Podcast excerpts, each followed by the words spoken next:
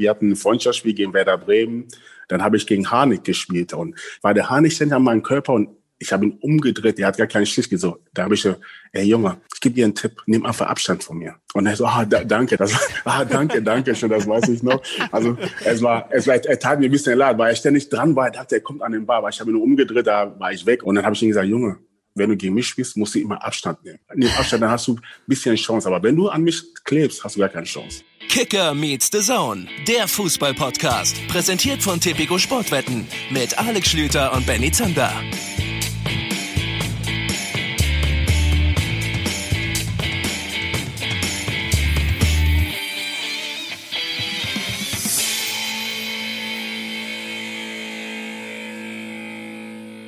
Es ist Montag, der 2. November 2020 und es sind kuriose, komische Zeiten.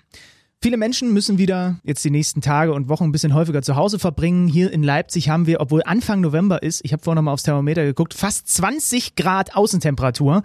Also die Welt spielt verrückt. Gott sei Dank habt ihr eine Konstante in eurem Leben. Das ist dieser Podcast, der immer zu Wochenstart erscheint.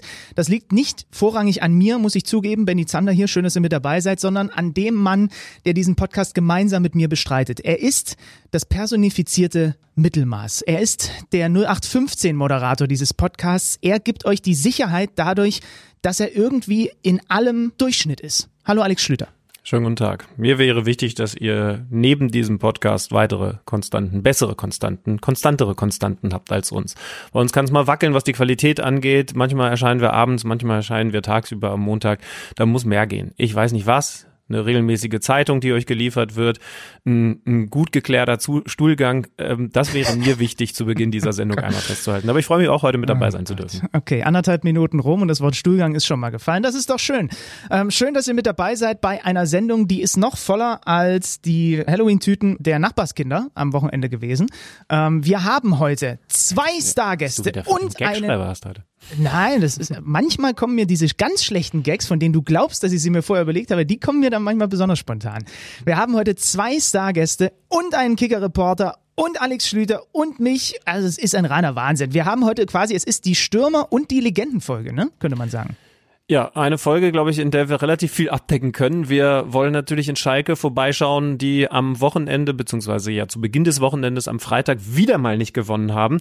Und wir fragen Gerald Asamoah, warum eigentlich nicht? Und dann hoffen wir auf Antworten. Die Fragen haben wir uns beim FC Schalke ja selber jetzt lange genug gestellt.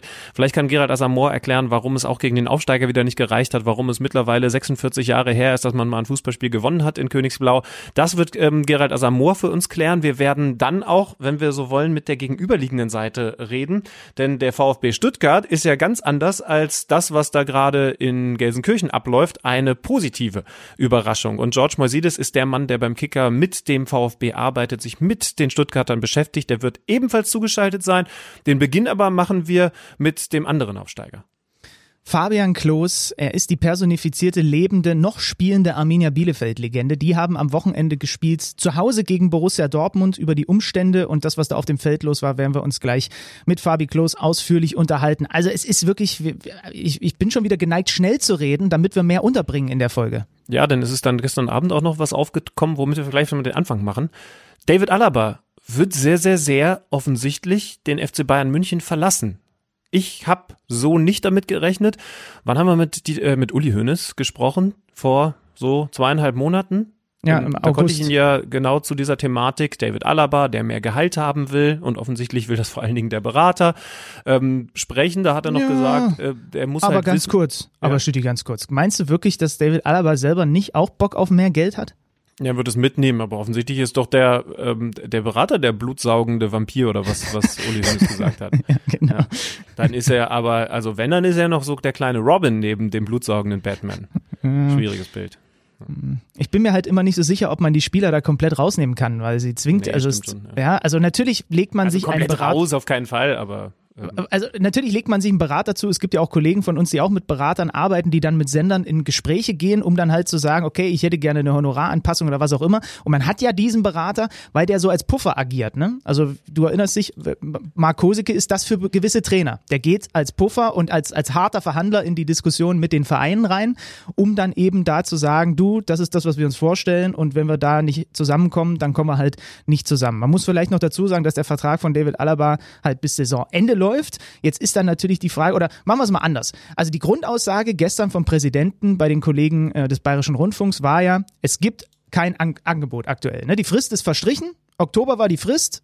Da hat man nicht zusammengefunden. Das heißt, offensichtlich ist die Tür da jetzt erstmal zumindest ähm, verbal zu.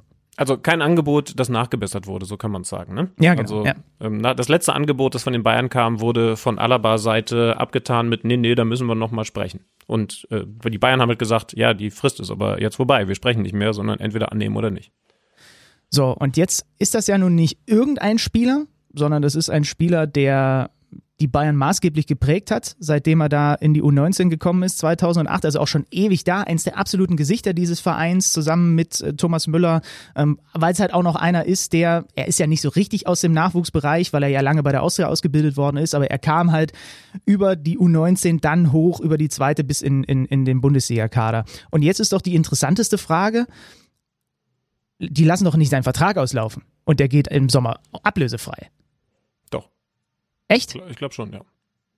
Weil ansonsten Hansi Flick kommt und äh, Amok läuft?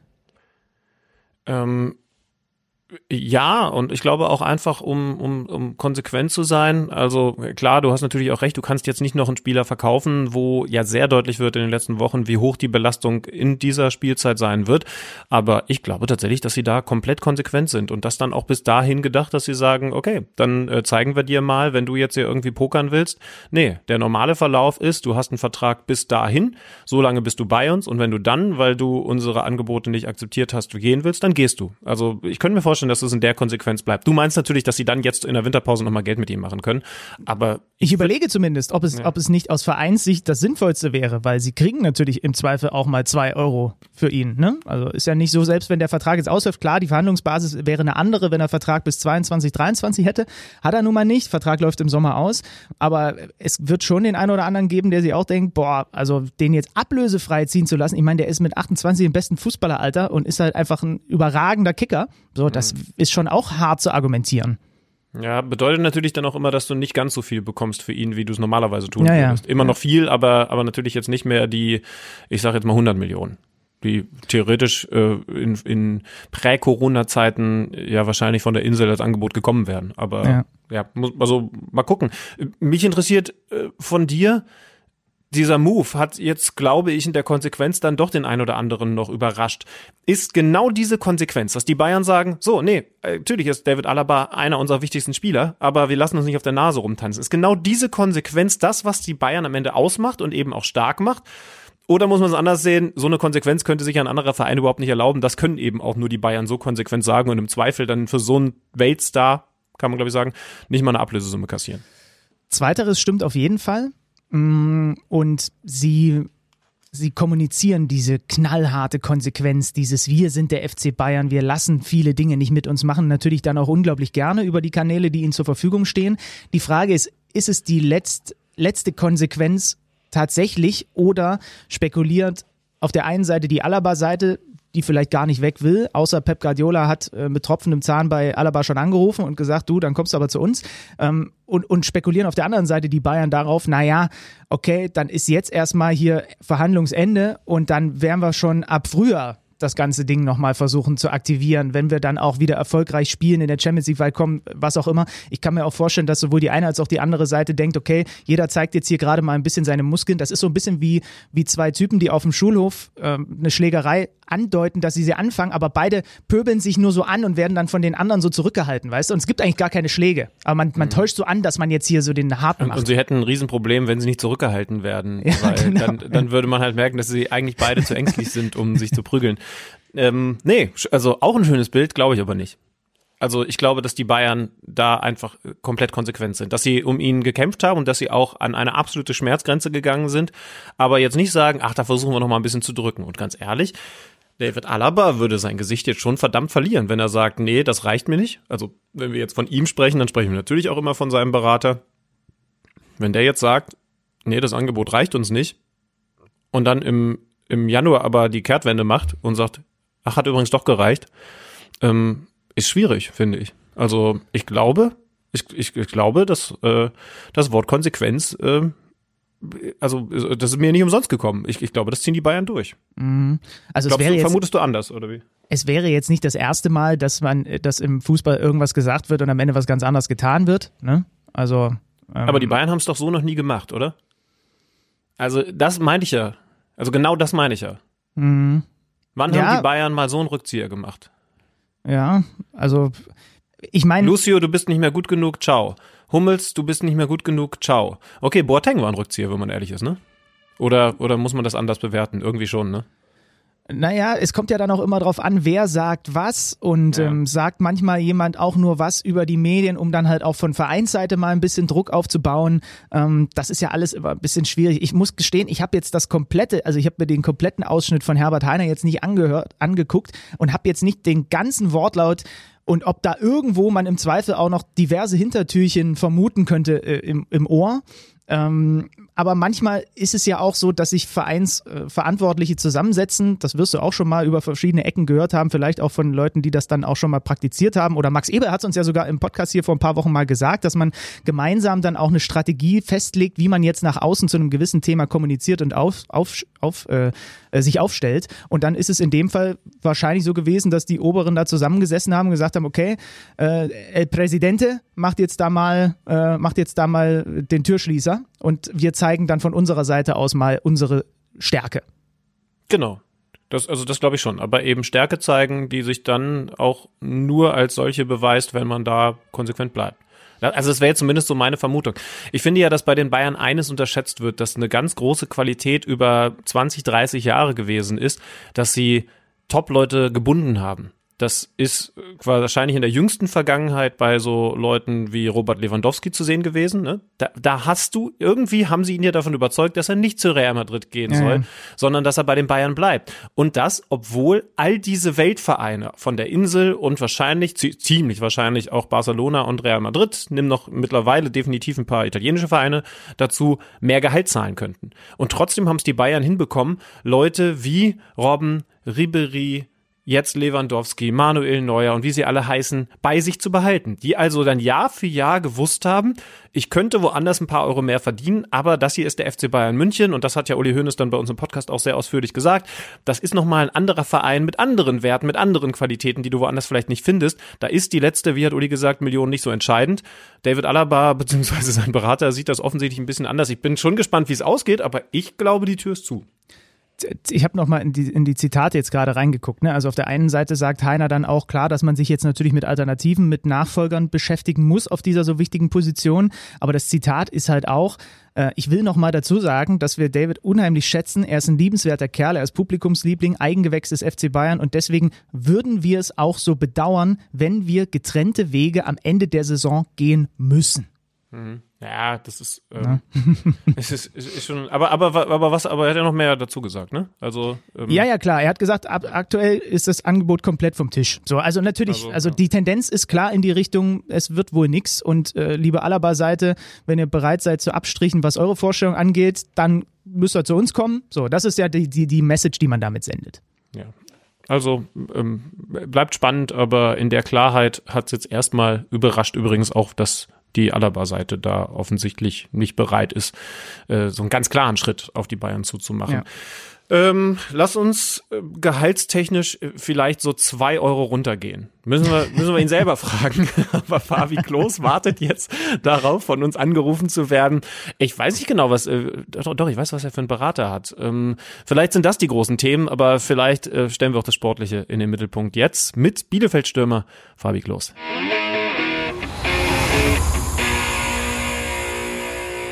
Fabi Klos ist bei uns in der Leitung. Wir hatten gerade schon ein bisschen Vorgeplänkel. Wir haben schon ein paar Themen angeschnitten. Aber eigentlich, Fabi, also um es nicht zu vergessen, schön, dass du dir Zeit nimmst, haben wir gerade über David Alaba geredet und darüber, dass der arme Kerl versucht, die ein oder andere Million mehr abzugreifen. Das erwischt dich, ich weiß, jetzt außer kalten Hose, aber wir müssen fragen, hat der Berater sich mal bei dir in Bielefeld informiert, wie man so einen 20 Millionen Jahresvertrag aushandelt? Gibt es da Kontakte? Da kannst du direkt die erste Schlagzeile jetzt hier bringen. Ähm, nee, erstmal hi. Äh, Zeit nehme ich mir sehr gerne. Nee, ich hatte keinen Kontakt mit dem Berater von David Alaba.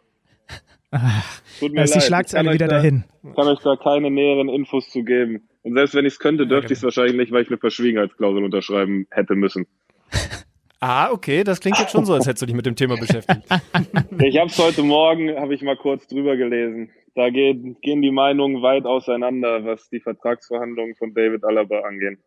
Wie handhabst du das denn, ähm, was neue Vertragsverhandlungen angeht? Also wenn ein neuer Vertrag irgendwie ansteht, ist das was, wo du sehr involviert bist? Überlässt du das anderen?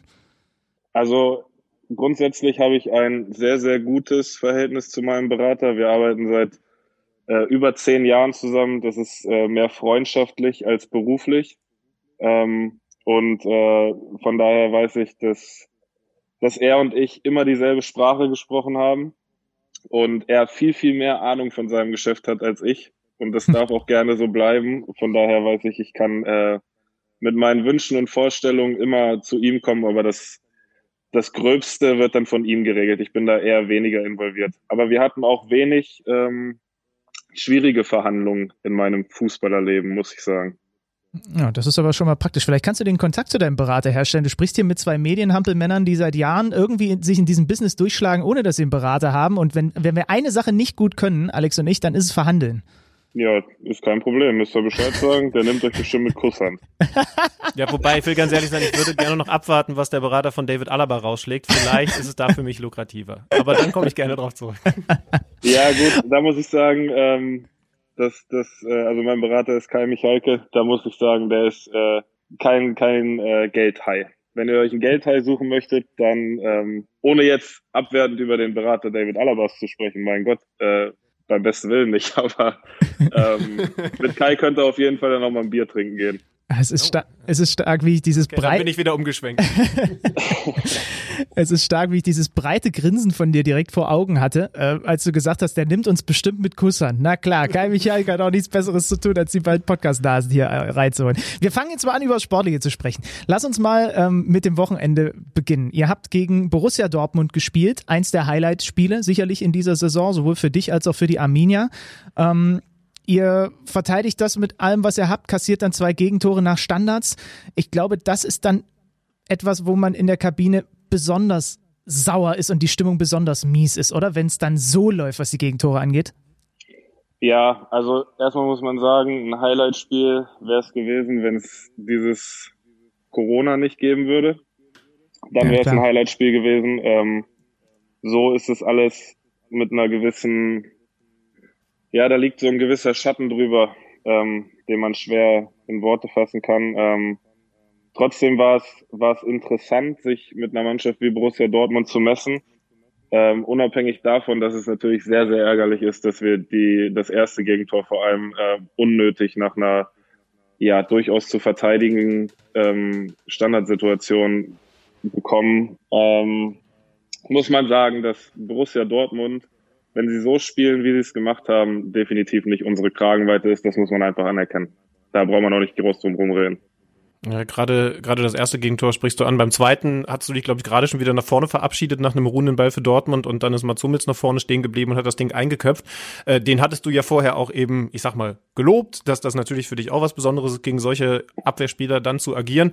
Äh, jetzt hat der blöderweise auch noch in dem Spiel zwei Tore gemacht. Bei diesem ersten Ding bei der Ecke springst du unterm Ball durch, habe ich richtig gesehen. Ihr habt das im Raum verteidigt und dann mhm. äh, hast du dich ein bisschen verschätzt oder wie hast du die Situation erinnert?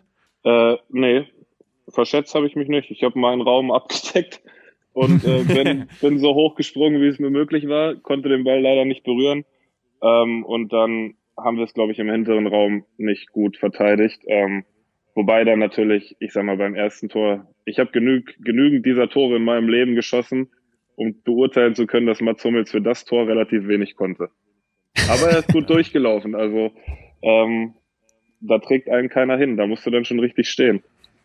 Ja, Meunier ist, glaube ich, hinter dir auch noch minimal dran gewesen. Das ist dann schon echt eklig zu verteidigen. Ne? Ja. es ist eine gut getretene Ecke. Also wenn der Ball mit Geschwindigkeit, ähm, mit einer guten Geschwindigkeit reinkommt, ähm, dann kann es gefährlich werden, wenn die Räume gut belaufen werden. Ähm, grundsätzlich kann man sicherlich bei jedem, bei jedem Tor, ähm, bei jedem Gegentor das besser verteidigen. Jetzt habe ich keine fünf Minuten gebraucht, bis ich die erste Floskel raushaue, aber Fußball ist ein Fehlerspiel. Und wer weniger Fehler macht, gewinnt meistens das Spiel, ne? Manchmal sind solche Floskeln halt auch einfach wahr, kann man ja, ja nicht anders sagen. Leider, ist halt so. leider ist dem äh, so, ja. Ja.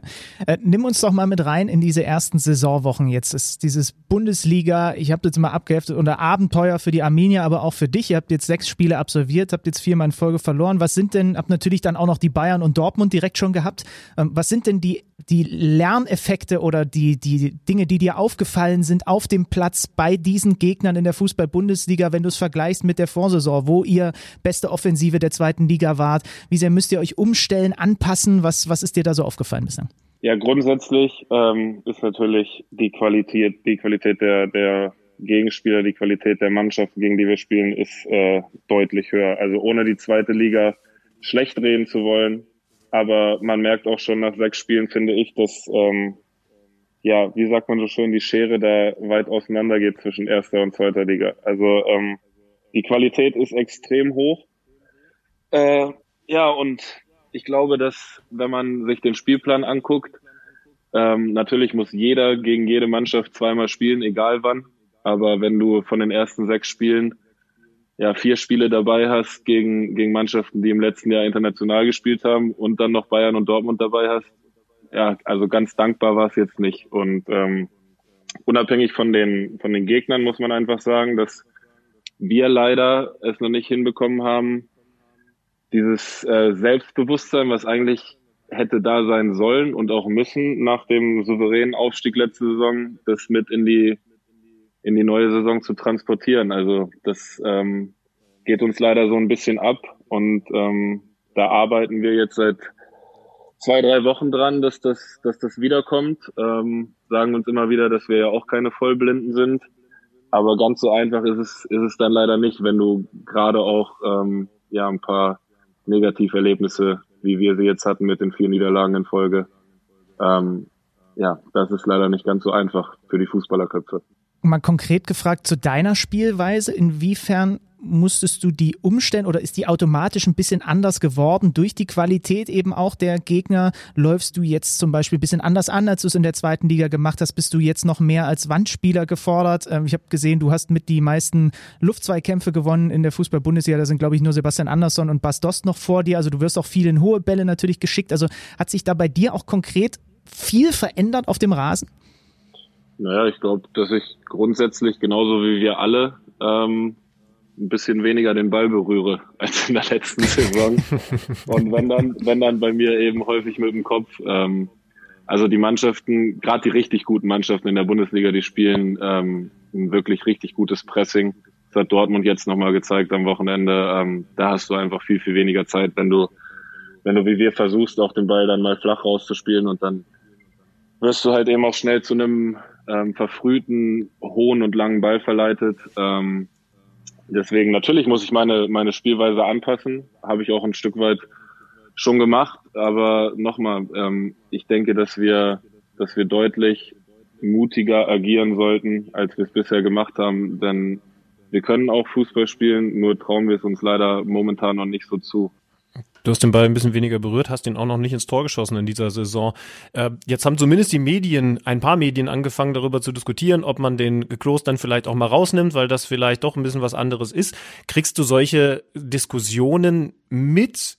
Kriegst du es, wenn du es mitbekommst, komplett weggeschoben? Oder sind das zumindest Sachen, die du im Kopf hast, dass du jetzt dann auch zum ersten Mal in der Bundesliga treffen willst, was dann vielleicht für dich auch so ein bisschen Befreiung hätte? Ich, ich liebe das Thema, ehrlich. Ich liebe das, darüber zu sprechen, weil ich, äh, ich bin jetzt in meinem zehnten Jahr hier und ähm, ich sag mal, spätestens nach dem ersten Aufstieg damals in die, in die zweite Liga, ähm, 2013, spätestens ab da ging's los, dass ähm, egal wie lange es gedauert hat, es war immer ein bisschen unterschiedlich, aber früher oder später haben die Medien äh, gerade hier in der lokalen Presse, das ist, die haben sich die Finger danach geleckt nach diesem Thema, weil es für die einfach ist, ähm, sich darauf zu stürzen. Und äh, mit der Zeit habe ich mich daran gewöhnt und lächle das ganz ehrlich weg. Ähm, ich weiß, dass, dass die Leute hier das schnell zum Thema machen, ähm, wenn ich mal ein paar Spiele nicht treffe. Ähm, Gerade jetzt in der, in der jetzigen Situation nach, nach sechs Bundesligaspielen und äh, ich habe es gerade erwähnt, gegen welche Mannschaften wir gespielt haben. Ähm, natürlich, ich würde lügen, wenn ich mich jetzt hinsetze und sage, äh, ich, es ist mir egal, dass ich noch kein Tor geschossen habe. Natürlich hätte ich gerne schon ein Tor geschossen, einfach nur um dieses äh, Thema zu beenden oder beendet zu haben. Ähm, aber es belastet mich nicht. Es belastet mich nicht, weil ich beim besten Willen nicht weiß, was die Leute vor der Saison vor mir erwartet haben. Also, dass ich jetzt nach sechs Spieltagen äh, kurz hinter Lewandowski und Haaland da in der Torschützenliste stehe, das, da bin ich jetzt nicht von ausgegangen. Ähm, ich glaube, ich habe immer bewiesen, dass ich nach einer gewissen Anpassungszeit, die, glaube ich, ganz normal ist. Ähm, auch damals, als wir in die zweite Liga aufgestiegen sind, da brauchte ich auch erstmal ein paar Spiele, um mich an die höhere Klasse zu gewöhnen. Und ähm, teilweise finde ich schon, ja, nicht bedenklich, aber schon ähm, ein bisschen frech auch, dass man mir da nicht mal eine gewisse, eine gewisse Zeit zugesteht, um vielleicht auch mich an das höhere Niveau zu gewöhnen. Und ähm, ist ja jetzt auch nicht so, dass wir schon 20 Tore als Mannschaft geschossen haben und ich davon keins gemacht habe und zusätzlich fünfmal alleine auf den Torwart zugelaufen bin im Spiel und die Dinger kläglich vergeben habe. Also ich weiß schon noch, wo das Tor steht, aber äh, die Leute sollten nicht vergessen, dass wir in der Bundesliga einfach viel, viel mehr Arbeit gegen den Ball verrichten müssen und grundsätzlich eben auch weniger Torchancen als Mannschaft kreieren. Das ist überhaupt kein Vorwurf an die Mannschaft. Ähm, beim besten Willen nicht. Wir, wir ähm, wissen genau, was auf uns zukommt, dass wir wenige Chancen kriegen. Aber ja, dieses Thema, ähm, da könnte ich da könnte ich eine halbe Stunde noch weiter drüber referieren. Aber so ist der Fußball. Der Fußball ist schnelllebig. Der Fußball wird immer schnelllebiger und ähm, was du irgendwann mal geleistet hast oder ähm, was du grundsätzlich im Leisten zustande bist, das vergessen ganz viele Menschen ganz, ganz schnell, wenn es mal nicht so gut läuft. Aber hast du dich damit mittlerweile arrangiert oder hast du dich mal gefragt, sag mal, wie kann das eigentlich sein? Ich meine, man guckt auf die nackten Zahlen und sieht, dass du über 150 Tore geschossen hast für Arminia Bielefeld in äh, ein bisschen über 300 Spielen, was ja schon eine ganz gute Quote ist. Also da kann man ja jetzt nicht, ja, das kann man ja mal so machen. Also es muss ja irgendwie, warum ist denn das so? Wirst du prinzipiell dann einfach aus irgendeinem bestimmten Grund, weil man dich unterschätzt oder aufgrund deines Werdegangs, wie du im, im Profifußball gelandet bist, äh, dann schneller hinterfragt als andere? Da bin ich der falsche Ansprechpartner. Ich ja. äh, würde euch gerne an die, an die Medien hier in Bielefeld verweisen. Ich kann mhm. da den Kontakt herstellen, könnte da gerne nachfragen. Die Antwort würde mich interessieren.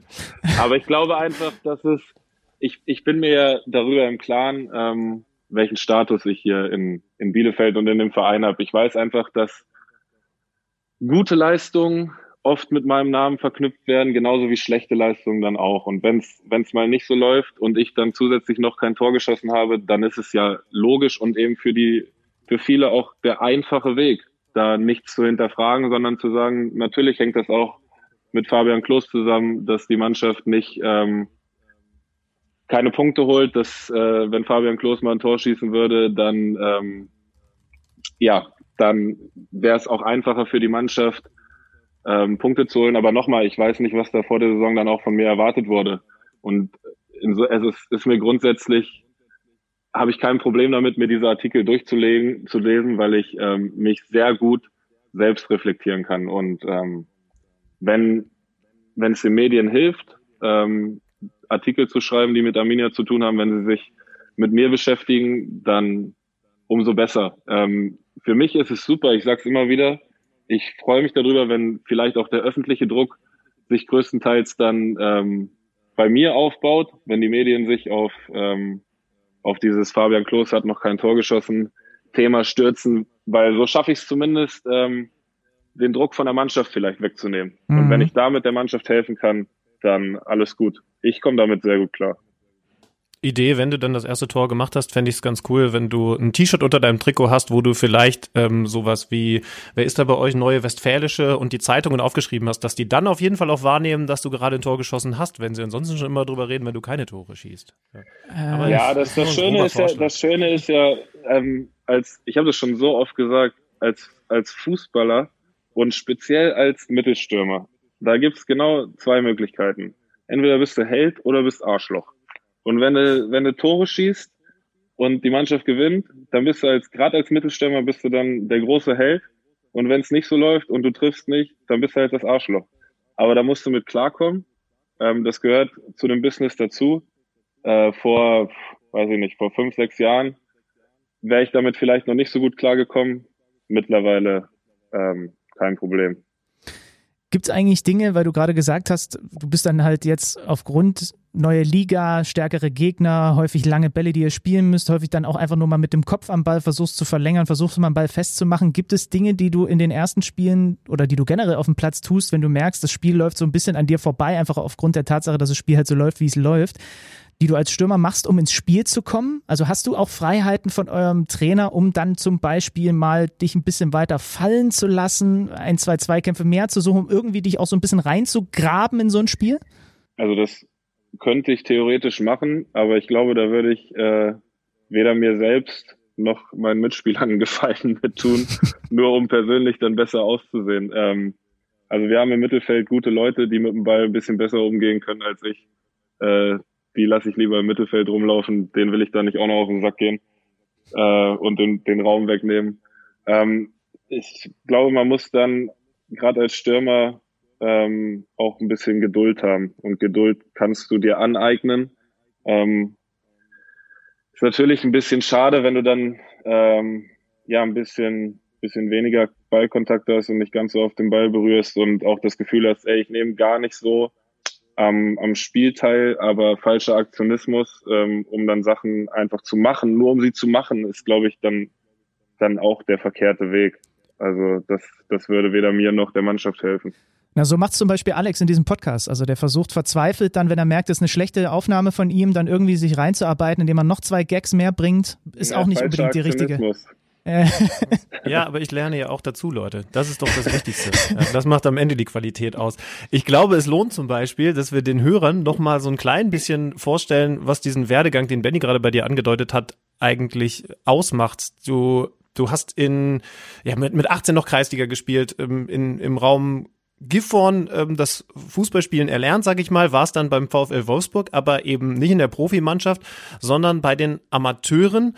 Und hast eben nicht den, ja, vielleicht erstmal, was die Biografie angeht, logischen Schritt gemacht, dann irgendwann in den Profikader zu kommen, sondern spielst jetzt Bundesliga für einen anderen Verein, zu dem du 2011 gewechselt bist. Wie kam das damals und war das eine, eine riesige Enttäuschung? Weil ich glaube, es war ja auch gerade so mit Felix Magath eine etwas kuriose Situation ähm, und brauchte es, um das abzuhaken oder war das für, war das, war es vielleicht eigentlich alles ganz anders und du wusstest, nee, den Weg, den machst du notfalls auch über eine andere Station in Richtung Bundesliga? Also die Frage ist, ob das eine Enttäuschung für mich war, dass ich damals nicht Bundesliga beim VfW Wolfsburg gespielt habe. Hm, es ja erstmal ein logischer Schritt gewesen wäre, wenn man zu den nee, Amateuren geht. Nee, oder? nee, das wäre für mich, für mich in, äh, mit der Qualität, die ich damals hatte, äh, war, wäre das nicht der logische Schritt gewesen. Das wäre das wäre too much gewesen. Da war ich bei weitem nicht in der Lage oder wäre ich nicht in der Lage gewesen, ähm, Bundesliga zu spielen. Bei weitem nicht. Also für mich war es damals eine Riesenmöglichkeit, überhaupt bei den Amateuren ähm, zu spielen und äh, sich da zu entwickeln. Also ich konnte damals, habe ich so viel von den, von den Spielern bei den Amateuren schon gelernt und lernen dürfen, ähm, dass ich da niemals auch nur in der Lage gewesen wäre, äh, drei Bundesliga-Minuten zu spielen beim VfL. Niemals. Und ähm, ja, ich habe auch diesen, aber krass.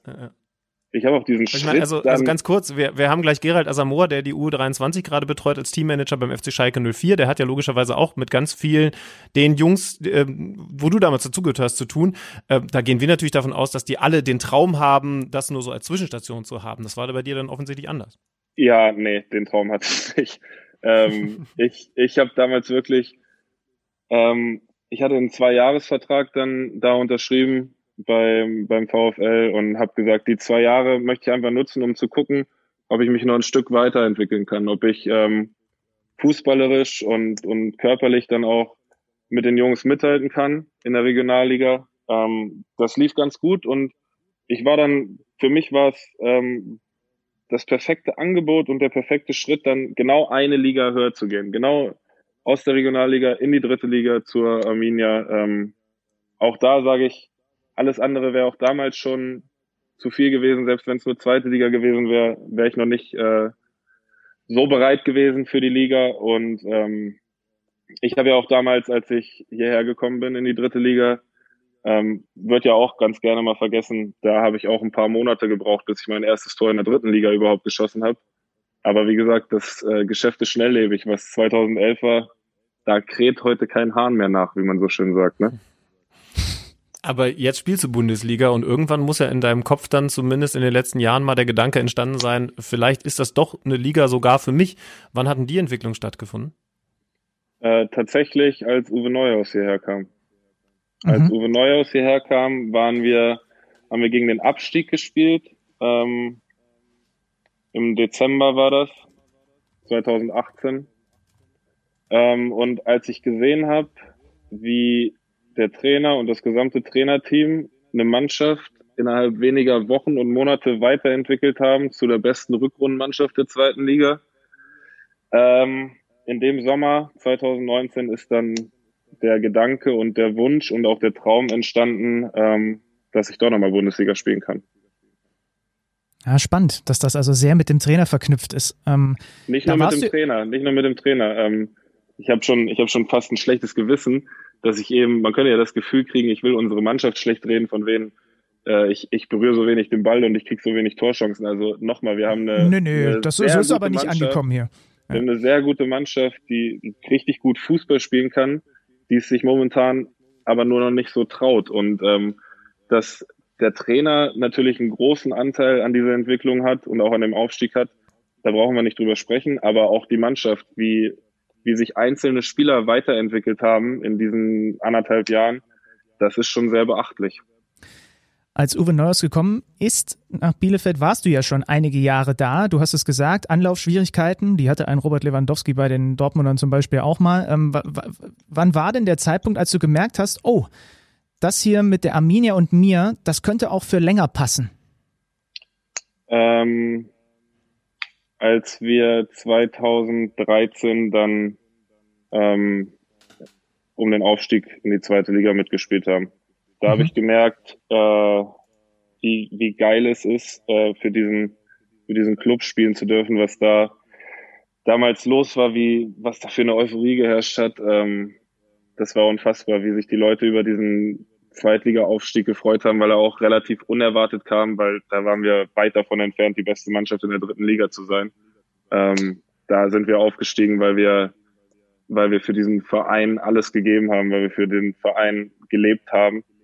Ähm, und auch da nicht, weil wir so gut Fußball gespielt haben. Also das war mehr so ein Arbeitsaufstieg, möchte ich mal sagen. Ähm, und da habe ich einfach gemerkt, dass es dass dieser Verein was Besonderes ist. Und das letzte i-Tüpfelchen, was ich dann ja wahrscheinlich gar nicht gebraucht hätte, rückblickend, war, war das Relegationsdrama gegen Darmstadt. Oh, danach habe ich, danach habe ich gemerkt, ähm, wie groß eine Verbundenheit von, von Fans mit einem Verein sein kann. Das hatte ich so vorher ähm, noch nicht wahrnehmen dürfen oder wahrnehmen müssen, wie auch immer man das gerne nennen möchte. Ähm, wie sehr die Leute damals mit uns gelitten haben, das war, das war Wahnsinn. Ähm, da nach diesem, nach diesem Drama habe ich mich auch mit dem Verein extrem verbunden gefühlt, muss ich sagen. Wie lange braucht man nach so einem Relegationsdrama eigentlich, um einigermaßen wieder klarzukommen und runterzukommen? Boah, also da lange, lange, auf jeden Fall sehr lange. Das war, boah, das war, ein, das war ein harter Sommer, muss ich sagen. Ähm, mhm. Weil du nimmst dir natürlich, nimmst dir natürlich direkt viel vor. Du nimmst dir vor, das Ganze ungeschehen zu machen und direkt wieder aufzusteigen. Aber ähm, das dann aus deinen Gedanken komplett streichen zu können, vor allem kommst du ja immer wieder in, im Fußball kommst du immer wieder in die gleichen Situationen, in, in Rückstände, in späte Gegentore und so weiter. Und das aus deinem Gedächtnis streichen zu können, dieses krasse Erlebnis, da brauchst du ein bisschen. Ja. Glaube ich. Ähm, wie sehr hat man denn jetzt eigentlich nach diesem, nach dieser Rückkehr in die Bundesliga, auf die dieser Verein, diese Stadt so lange gewartet haben und ihr habt sie oft, ihr habt sie jetzt dahin gebracht, wieder dahin, wo sie, wo sie ja schon mal war. Ähm, wie sehr hat man denn die Euphorie eigentlich un, unter diesen besonderen, unter dieser besonderen Ausgangslage mit Corona überhaupt gespürt? Seid ihr ein bisschen durch dieses Virus, was natürlich noch ganz andere Dinge mit sich bringt und äh, das ist jetzt auch Meckern auf hohem Niveau, aber seid ihr ein bisschen um diese besonderen Aufstiegsfeierlichkeiten, um, dieses, um diese ganz besondere Euphorie dann in der Stadt gebracht worden? Ja. Also, ja. Ich, ich, wir sagen uns immer wieder, ähm, dass wir von den Feierlichkeiten her tatsächlich das Beste draus gemacht haben, was eben möglich war ähm, zusammen mit der, mit der Mannschaft und den Fans, auch wenn ich, ich durfte ja zwei Aufstiege erleben, ähm, aus der dritten in die zweite Liga und habe die Euphorie gespürt, die dann jeweils in den Anfangswochen und Monaten der Saison äh, nach dem Aufstieg geherrscht hat und die kannst du einfach nicht transportieren, wenn keine Zuschauer ins Stadion kommen dürfen, wenn keine Zuschauer zum Training kommen dürfen, wenn keine Zuschauer zu den Freundschaftsspielen kommen dürfen es ist unmöglich, diese Euphorie, die kurzzeitig da war, mit in die neue Saison zu transportieren. Das geht nicht. Und natürlich sagst du dir dann immer als Mannschaft, das ist dann unsere Aufgabe, das intern zu machen. Aber es ist nicht vergleichbar. Es ist in keiner Weise vergleichbar, ähm, wie du es machen könntest, wenn an den ersten Spieltagen, also ich, ich darf mir das gar nicht vorstellen, wie es gewesen wäre, 18:30 gegen Bayern ausverkauftes Haus, jetzt gegen Dortmund ausverkauftes Haus auch gegen Köln wäre wär das Stadion ausverkauft gewesen. Es ist schon ähm, extrem bitter und je länger Corona dauert, umso mehr nimmst du das als Fußballer einfach wahr. Wie groß ist die Sorge, dass euch das auch konkret Punkte kostet? Ich glaube, du hast ähm, bei den Kollegen von Spox vor, vor ein paar Wochen gesagt, naja, so eine Mannschaft wie Union Berlin hat natürlich auch enorm von dieser Heimstärke von den euphorischen Fans profitiert. Wer weiß, wie das ausgegangen wäre vergangene Saison, wenn die Fans früher weg gewesen wären. Jetzt kann es bei euch passieren, also man will es nicht hoffen, aber das, äh, jetzt gab es die Entwicklung, dass es erstmal wieder gar keine Fans gibt, dass zumindest die Hütte die komplette Saison nicht ausverkauft sein darf. Das ist schon auch für euch ein großer Aderlass, oder? Ja, einfacher macht die ganze Sache definitiv nicht. Ähm, ich habe das oft erlebt, auch damals, als wir dritte Liga gespielt haben, an den Pokalabenden, als wir gegen übermächtige Gegner aus der Bundesliga gespielt haben.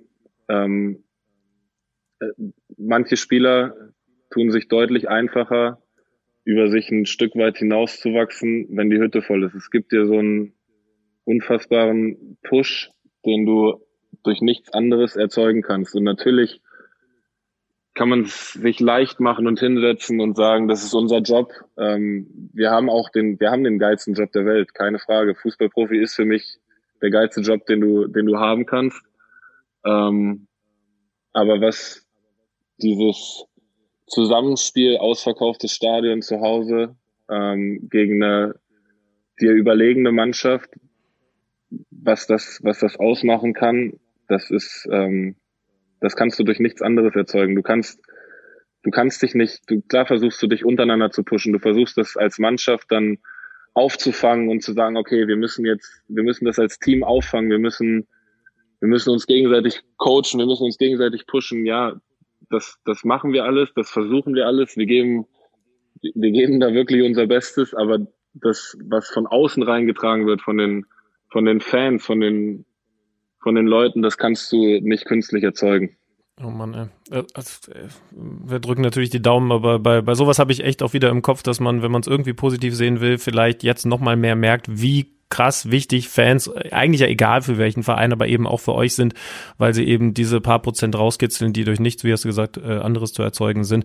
Wenn ja, man muss auch sagen, wollen, ich will, ich will ja, ich will auch keine, man könnte sagen, ich, ich suche jetzt nach Ausreden oder wie auch immer, aber alles andere wäre gelogen. Also es geht auch nicht darum, natürlich ist es für uns schön und es war gegen Köln, war es, ich hatte Gänsehaut, als da 5000 Zuschauer im, im Stadion waren. Aber auch das ist ja nicht der Fußball, den ich, den ich so sehr liebe. Also es geht ja darum, es geht ja nicht nur darum, wieder Leute ins Stadion zu lassen. Natürlich ist das der erste Schritt, Leute ins Stadion zu lassen, aber äh, also solange auch die Ultras in den Stadien nicht zurück sind, solange die Jungs und Mädels hinterm Tor nicht da sind, wird es einfach nie das Gleiche sein, niemals. Und ähm, ja, ich habe jetzt habe jetzt neulich äh, in der in der Elf Freunde ähm, von Tommy Schmidt gelesen, wie wie bedenklich er das Ganze aussieht, dass sich der Fußball verändern könnte und da bin ich da bin ich absolut bei ihm. Ich hoffe, dass wir es äh, ganz schnell schaffen, wenn es irgendwann wieder normal ist und Corona gar keine Rolle mehr spielt, dass wir dass dieses Erlebnis nicht auf Dauer verloren gegangen ist. Weder für die Spieler ja. noch für die Fans. In Richtung Tommy Schmidt könnten wir Kontakt herstellen, dann kannst du das nochmal ausführlicher besprechen, aber wir sind ja, natürlich wir da auch uns. total wir hinterher. Uns. Ach ja, der, der, der umso besser. ähm, du, also aus Fußball-Moderatoren, Kommentatoren-Sicht gibt es zumindest einen Punkt und ich werde auch fast müde, dass ich das dann immer wieder sage, der jetzt neu ist und wenn man es zwingend positiv sehen will, der irgendwie schön ist, man kriegt halt ein bisschen mehr mit auf dem Platz und von den Trainern. Da gibt es Leute, die unglaublich viel sprechen, am Spielfeldrand sowieso, aber ich sag ganz ehrlich, auch auf dem Spielfeld äh, habe ich jetzt erstaunt festgestellt, dass so, was war gestern zum Beispiel ein, ein Alex Schwolo im Hertha-Tor, unglaublich viel dirigiert und nochmal mehr dirigiert als andere Keeper. Äh, ich habe dann auf Twitter mal so in die Runde gefragt, äh, was ist euch bis jetzt aufgefallen bei den Spielen? Wer sind so die lautesten? Thomas Müller wird dann natürlich immer wieder genannt, Moda Hut übrigens interessanterweise bei Borussia Dortmund. Wer kommt dir als erstes in den Sinn, wenn es darum geht, dass ähm, Spieler verbal sehr, sehr aktiv sind. Also jetzt nicht nur am lautesten schreien, sondern auch tatsächlich von den Kommandos her am präsentesten auf dem Platz sind? Ja, also von denen, die ich bis jetzt wahrnehmen durfte, fällt mir auch sofort Thomas Müller ein. Also der, der hat, der, wir haben nach dem Spiel gesagt, der war ja Co-Trainer. Der, also der hat äh, die Leute dirigiert, gerade beim beim Anlaufen äh, gegen den Ball und beim Pressing und also das war schon, das war schon extrem, muss man sagen und hat alles, hatte alles Sinn und Verstand.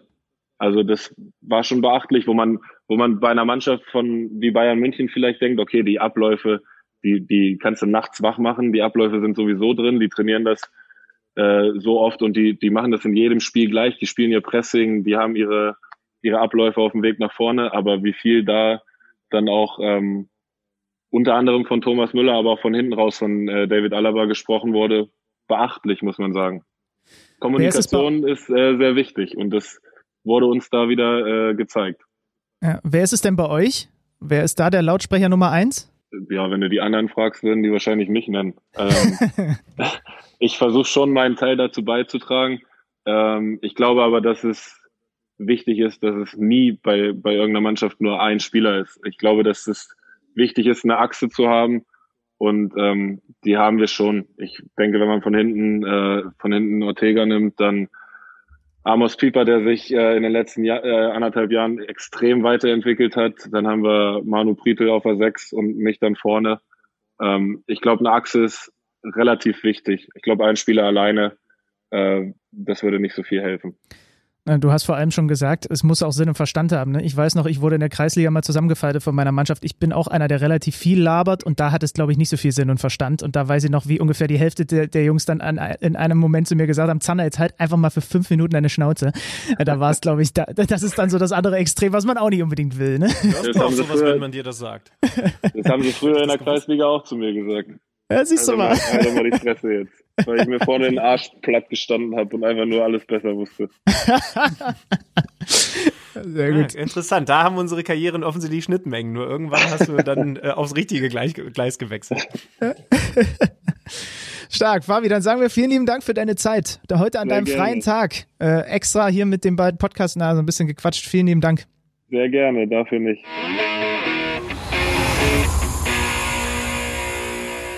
Endlich hat das mal jemand bestätigt.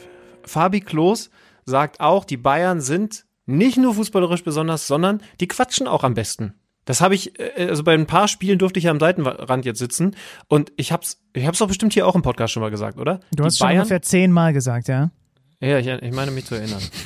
Das ist übrigens auch, ne, warum sagen, hast du gerade im Interview, warum sagen die Leute Mo der Hut? Weil wir eine Folge hatten, nach dem, unmittelbar nach dem Spiel Dortmund-Bayern vergangene Saison, wo mir das aufgefallen ist, weil das eins der wenigen Spiele war, das ich auch ohne Kommentator geguckt habe, weil ich da in so einer Produktionsumgebung saß, wo ich diesen Dahut deswegen so gut gehört habe. Und da habe ich nämlich, wie bei Inception, den Leuten den Gedanken ins Ohr, in den Kopf gesetzt, was sie jetzt auf deine Frage bei Twitter wieder geantwortet haben. Ja, aber ich habe Inception nicht mal annähernd verstanden, muss ich ehrlich sagen. Ja. Insofern äh, bin ich auch hier bei diesem Thema raus. Kann nur nochmal sagen, dass viele da Hut genannt haben, natürlich viele Thomas Müller genannt haben bei der Frage, welche Spieler sind die verbal aktivsten.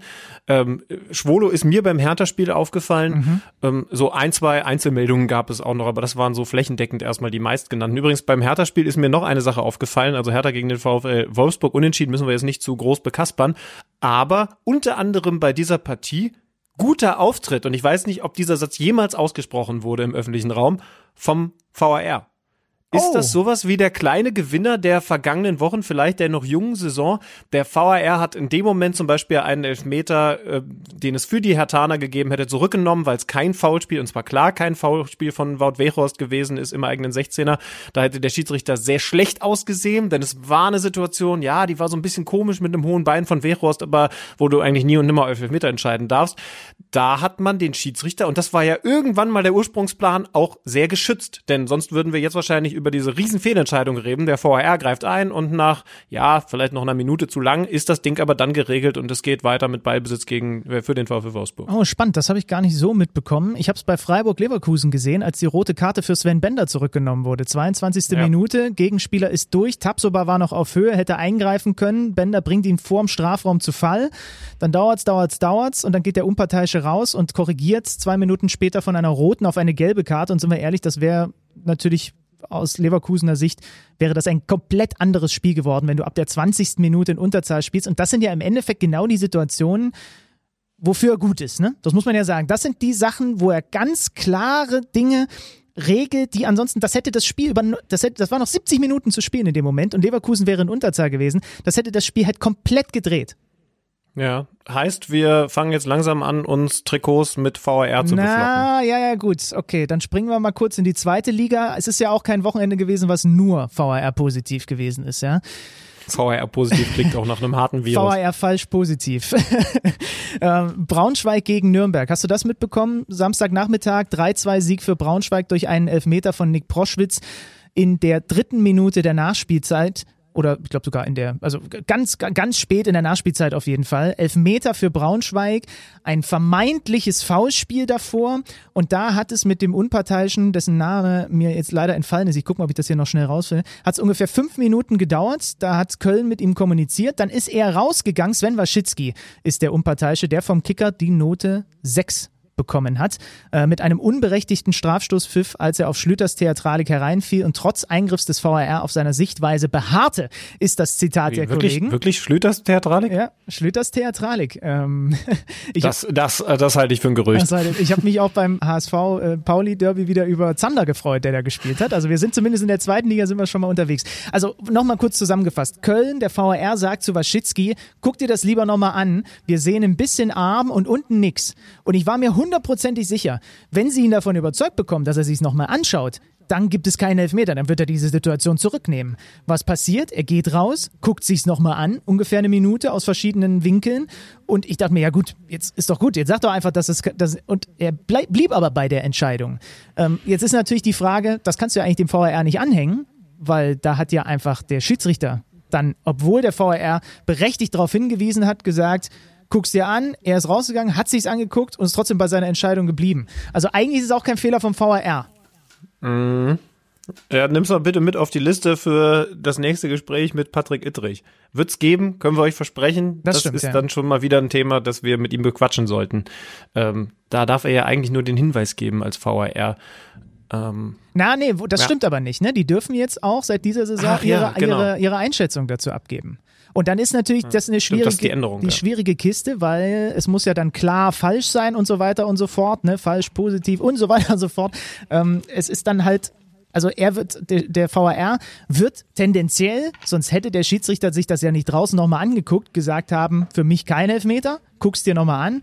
Und Waschitzki ist dann halt in der zweiten Liga bei diesem Braunschweiger Last-Minute-Sieg gegen Nürnberg ähm, bei seiner Entscheidung geblieben. Aber es ist kein klarer VAR-Fehler. Das stimmt. Ja, stimmt. Oh, jetzt äh, schickt der Ittrich wieder eine WhatsApp und sagt, Schlüter, liest dir die neuen Regeländerungen durch, ist wichtig für dich in deinem Wir Leben. Wir gehen auf jeden Fall in das nächste Gespräch deutlich besser vorbereitet rein. Vor allem du. Absolut. Größere Qualitäten habe ich darin, Fußballsongs zu schreiben und vor allen Dingen den Spieler dann auch noch so zu pushen, dass er trifft und trifft und trifft. Die Rede ist von Lukas, Alario. Und viele haben gesagt, der Zander hat keine Ahnung, das ist ein absoluter Weltsong, der damals geschrieben wurde von Michael Schanze. Und natürlich haben wir den jetzt alle im Ohr, wenn Lukas Alario, und er tut das jetzt sehr, sehr gerne, ins gegnerische Tor trifft. Mein ich warte darauf, dass die Fans in Leverkusen, wenn sie wieder da sein dürfen, diesen Song zum absoluten Titelsong von Bayern 04 machen. Der hat jetzt fünf Tore in dieser Saison erzielt und seitdem du das gesagt hast, vier davon gemacht, ne? Kann das sein? Ja, also das, das, das ist nicht so schlecht. Und ich habe nur irgendwo vorhin so eine Schlagzeile gelesen auf Kicker. Ähm, dann wird er über 68 Tore schießen, hat äh, Peter Bosch wohl über ihn gesagt. Also eine Abschlussqualität ist natürlich absolute Granate bei ihm. Das muss man sagen. Der hat es auch nicht immer ganz leicht gehabt bei den Leverkusenern. Und jetzt pusht ihn Alex Schlüter. Es kommt für mich trotzdem nicht komplett heran an, Achtung, Gerald Asamoah. Oh, oh, oh. Gerald Asamoah. Sollen wir mit dem mal sprechen, oder was? Ja, äh, begrüße ihn doch bitte genauso. nee, das traue ich mir nicht. Das ist eine Legende. Come on.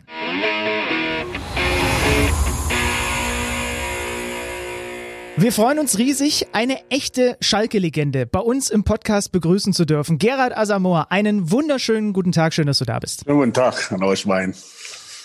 Das Wichtigste vorab, Gerald. Ähm, ich habe das Gefühl, du musst in letzter Zeit irgendwie ein bisschen häufiger die Lage bei deinen Schalkern erklären, seitdem da der Wurm drin ist. Deswegen, ich verspreche dir, bei uns standest du schon auf der langen Wunschliste für Gäste, als es deinem FC Schalke noch deutlich besser ging. Ja, dann hätte ja da, da schon den Termin suchen müssen. Jetzt, jetzt muss ich Jetzt ist es nicht so schön, aber was soll's. Man kann das Leben nicht so aussuchen, aber was soll's. Wir machen das besser aus. Ja, wir, wir, versprechen dir jetzt schon mal quasi vorab, wenn die Schalke irgendwann Meister werden, werden wir dich auch nochmal in unseren Podcast holen. Dann kannst du auf jeden Fall über positive Dinge reden. Das wäre schön. Das, das, halten, schön. das halten wir fest.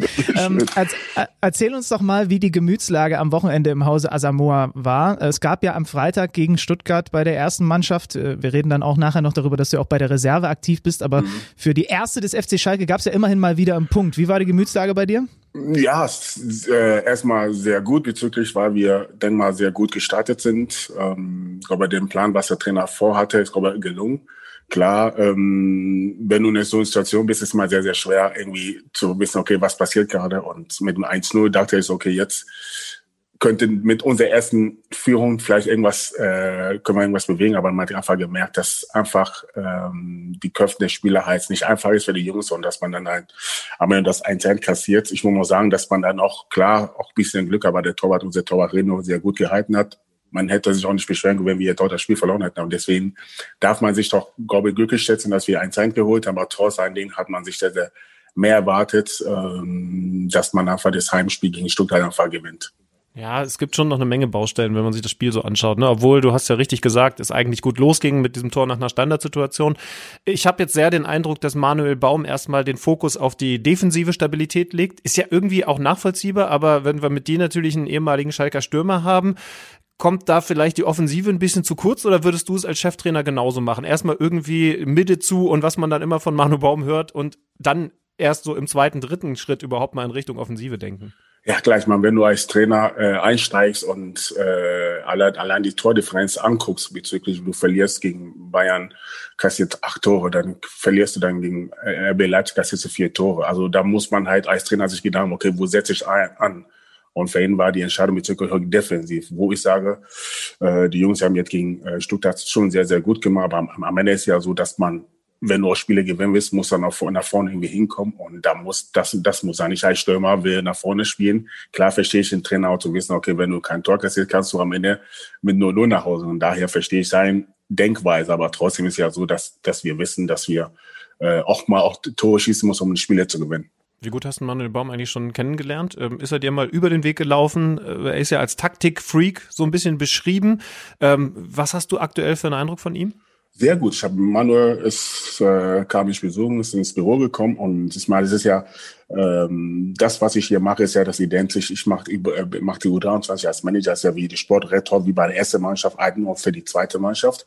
Und wir haben einen Dialog äh, geführt, um bezüglich zu wissen, okay, welche Spieler könnten Empfehlungen sein für die erste Mannschaft. Und da haben wir fast eineinhalb Stunden gequatscht. Und es ist ein ähm, Trainer wirklich, der weiß, was er will, der war engagiert, der war motiviert, wie ich ihn ja kennengelernt habe. Und da sieht man schon Tag und Tag, wie er hier auf Schalke arbeitet. Klar hoffe ich irgendwann mal, dass das so das zündet, dass man die Idee, die er reinbringen will. Am Ende ist ja so, es kann nur so passieren, wenn du Spiele gewinnst. Und ich hoffe, dass es bald vielleicht klappt, dass die auch mal Spiele gewinnen. Wir arbeiten uns hier im Podcast peu à peu, seitdem, seit etwas über anderthalb Jahren machen wir das jetzt hier, ähm, diese ganzen Bezeichnungen, die es im Fußball gibt. Du hast gerade jetzt gesagt, du bist Teammanager der Reserve äh, und aber gleichzeitig quasi wie so eine Art Sportdirektor. Also das ist quasi auch dein Aufgabengebiet, was die Reserve des FC Schalke angeht. Ja, ich versuche immer noch so ein bisschen rauszufinden, was unterscheidet eigentlich ein Sportdirektor von einem Manager, von einem äh, Geschäftsführersport und so weiter und so fort. Deswegen ist das immer sehr spannend zu hören. Ja klar, es ist, es ist ein Job, wo du halt klar, was ist die Aufgabe eines Sportretter? Man kann es bezeichnen, wie man es will. Der eine sagt Manager, der eine sagt Sportretter. Für mich also, ich bin Manager der U23. Mein Job bezieht eine Kaderzusammenstellung zu haben, ähm, Jungs äh, die Hoffnung zu geben, deren Ziele zu erreichen. Man muss auch verstehen, ein U23 besteht auf drei Facetten von Spieler. Du hast äh, Spieler, die gerade aus der U19 kommen, die es nicht direkt geschafft haben aus der U19. Beispiel, beispielsweise ein Jura Sani, der direkt aus der U19 schafft zu den Profis. Es gibt wenige, es gibt ein paar Spieler, die aber direkt nicht schaffen, sondern die brauchen halt diesen Zwischenschnitt. Und da sind wir als mhm. U23-Mannschaft da, um versuchen, mit meinem Fachwissen, mit meinen Erlebnissen, mit meiner Erfahrung, die Jungs auch diesen Motivation trotzdem zu geben, dass sie den Ziele erreichen. Wir haben Spieler wie Nassim Bushalab, Merjan oder Ahmed Kotichu, die bei uns auch öfter mal spielen, die dann einfach mal bei uns auch Spielpraxis sammeln. Dafür haben wir dann auch gewisse Jungs, die wir dann außerhalb dazu holen, wo, indem wir sehr viel Talente sind und hoffen, dass wir irgendwann mal den auch den Sprung schaffen zu den ersten Mannschaften. Wie leicht oder wie schwer ist dir das eigentlich nach deiner aktiven Karriere gefallen, so den Job zu wechseln, die Rolle zu wechseln, weil man eben nicht jedes Wochenende in die Schalker Kurve rennen kann und bejubelt wird oder für welchen Verein auch immer die Tore machen kann? War das schwer für dich? Nein, also ich habe wirklich das Glück gehabt, mit Verein, mit Verein Schalke 04 auch mich selbst so, so super vorbereitet zu haben. Bezüglich, ich habe ja, nachdem ich aufgehört habe, habe ich als Co-Trainer bei der U15 äh, mitgemacht, um zu gucken, wo will ich überhaupt rein. Dann habe ich mein Studium war in St. Gallen, Sport, Sportmanagement, wo ich dann geguckt habe, okay, vielleicht könnte das auch der Weg sein und habe dann halt das Glück, dann den Job bekommen, wirklich so eigentlich zu machen. Es, es, es wirklich, ich habe es schlimmer gedacht, aber wirklich, es macht wirklich Spaß, täglich auch auf dem, am Platz zu stehen, mit den Jungs zu reden, den Jungs gewissen Tipps zu geben und deswegen verflieht das so sehr, dass man gar nicht mehr auf dem Platz steht, ehrlich gesagt. Wie hast du dir es denn vorgestellt, als du dann wusstest, okay, jetzt langsam hört's auf mit dem Spielen? Also du hast gerade gesagt, du hast dann mal reingeschnuppert und auch für dich mal reingefühlt, was denn was sein könnte, was dir Spaß macht. Du hattest also nicht so diesen ganz konkreten Plan dafür, was nach der Karriere so los ist, ja? Nee, gar nicht. Also der Plan ist ja, man, als Fußballer lebst du in den Tag hinein. Klar, du hast einen Vertrag aber ich habe das Glück gehabt, dass ich auch meinen Leuten um mich herum, klar, man, man macht sich Gedanken, wo, welche Richtung willst du gehen? Und äh, man macht sich viel Gedanken, okay, wie will ich Trainer werden? Will ich irgendwie, äh, was vielleicht ganz vom Fußball weggehen? Und für mich war klar, dass ich im Fußball drin bleiben wollte. Habe dann halt mein B-Lizenz, mein A-Lizenzen gemacht, um zu gucken, okay, Trainer da sein, habe gemerkt, okay, das ist nicht so mein Ding und ich fühlte mich, ich fühlte mich ja eher dann halt Beruf in der Hinsicht auch ähm, Spieler, zu, Spieler, Spieler anzugucken, Spieler zu entdecken, um halt auch selbst die, äh, eine Mannschaft zu gestalten. Und deswegen kam ich das Glück mit dem Sportmanagement, hat mich einfach, habe ich einfach Gefallen gefunden zu sagen, okay, das könnte das, was mich bewegt. Und äh, deswegen bin ich in der Richtung ganz zu sagen, okay, Sportmanagement wäre mein Ding. Und da ich habe das Glück, dass ich das ausleben darf bei der U23. Ja, auf jeden Fall spannendes Betätigungsfeld. Ich habe noch den Satz im Ohr, wir hatten so zu Beginn der Corona-Zeit, hatten wir Dominik Drexler im Interview vom 1. FC Köln und mit dem habe ich darüber gesprochen damals, dass man als Profifußballer, du hast gerade gesagt, man lebt so in den Tag hinein, eher so fremdbestimmt ist. Ne? Also du hast Trainingspläne, die für dich gemacht werden und du hast im Grunde genommen, deine ganze Woche wird von anderen für dich strukturiert. Ist das kompliziert gewesen, nachdem das dann plötzlich vorbei war?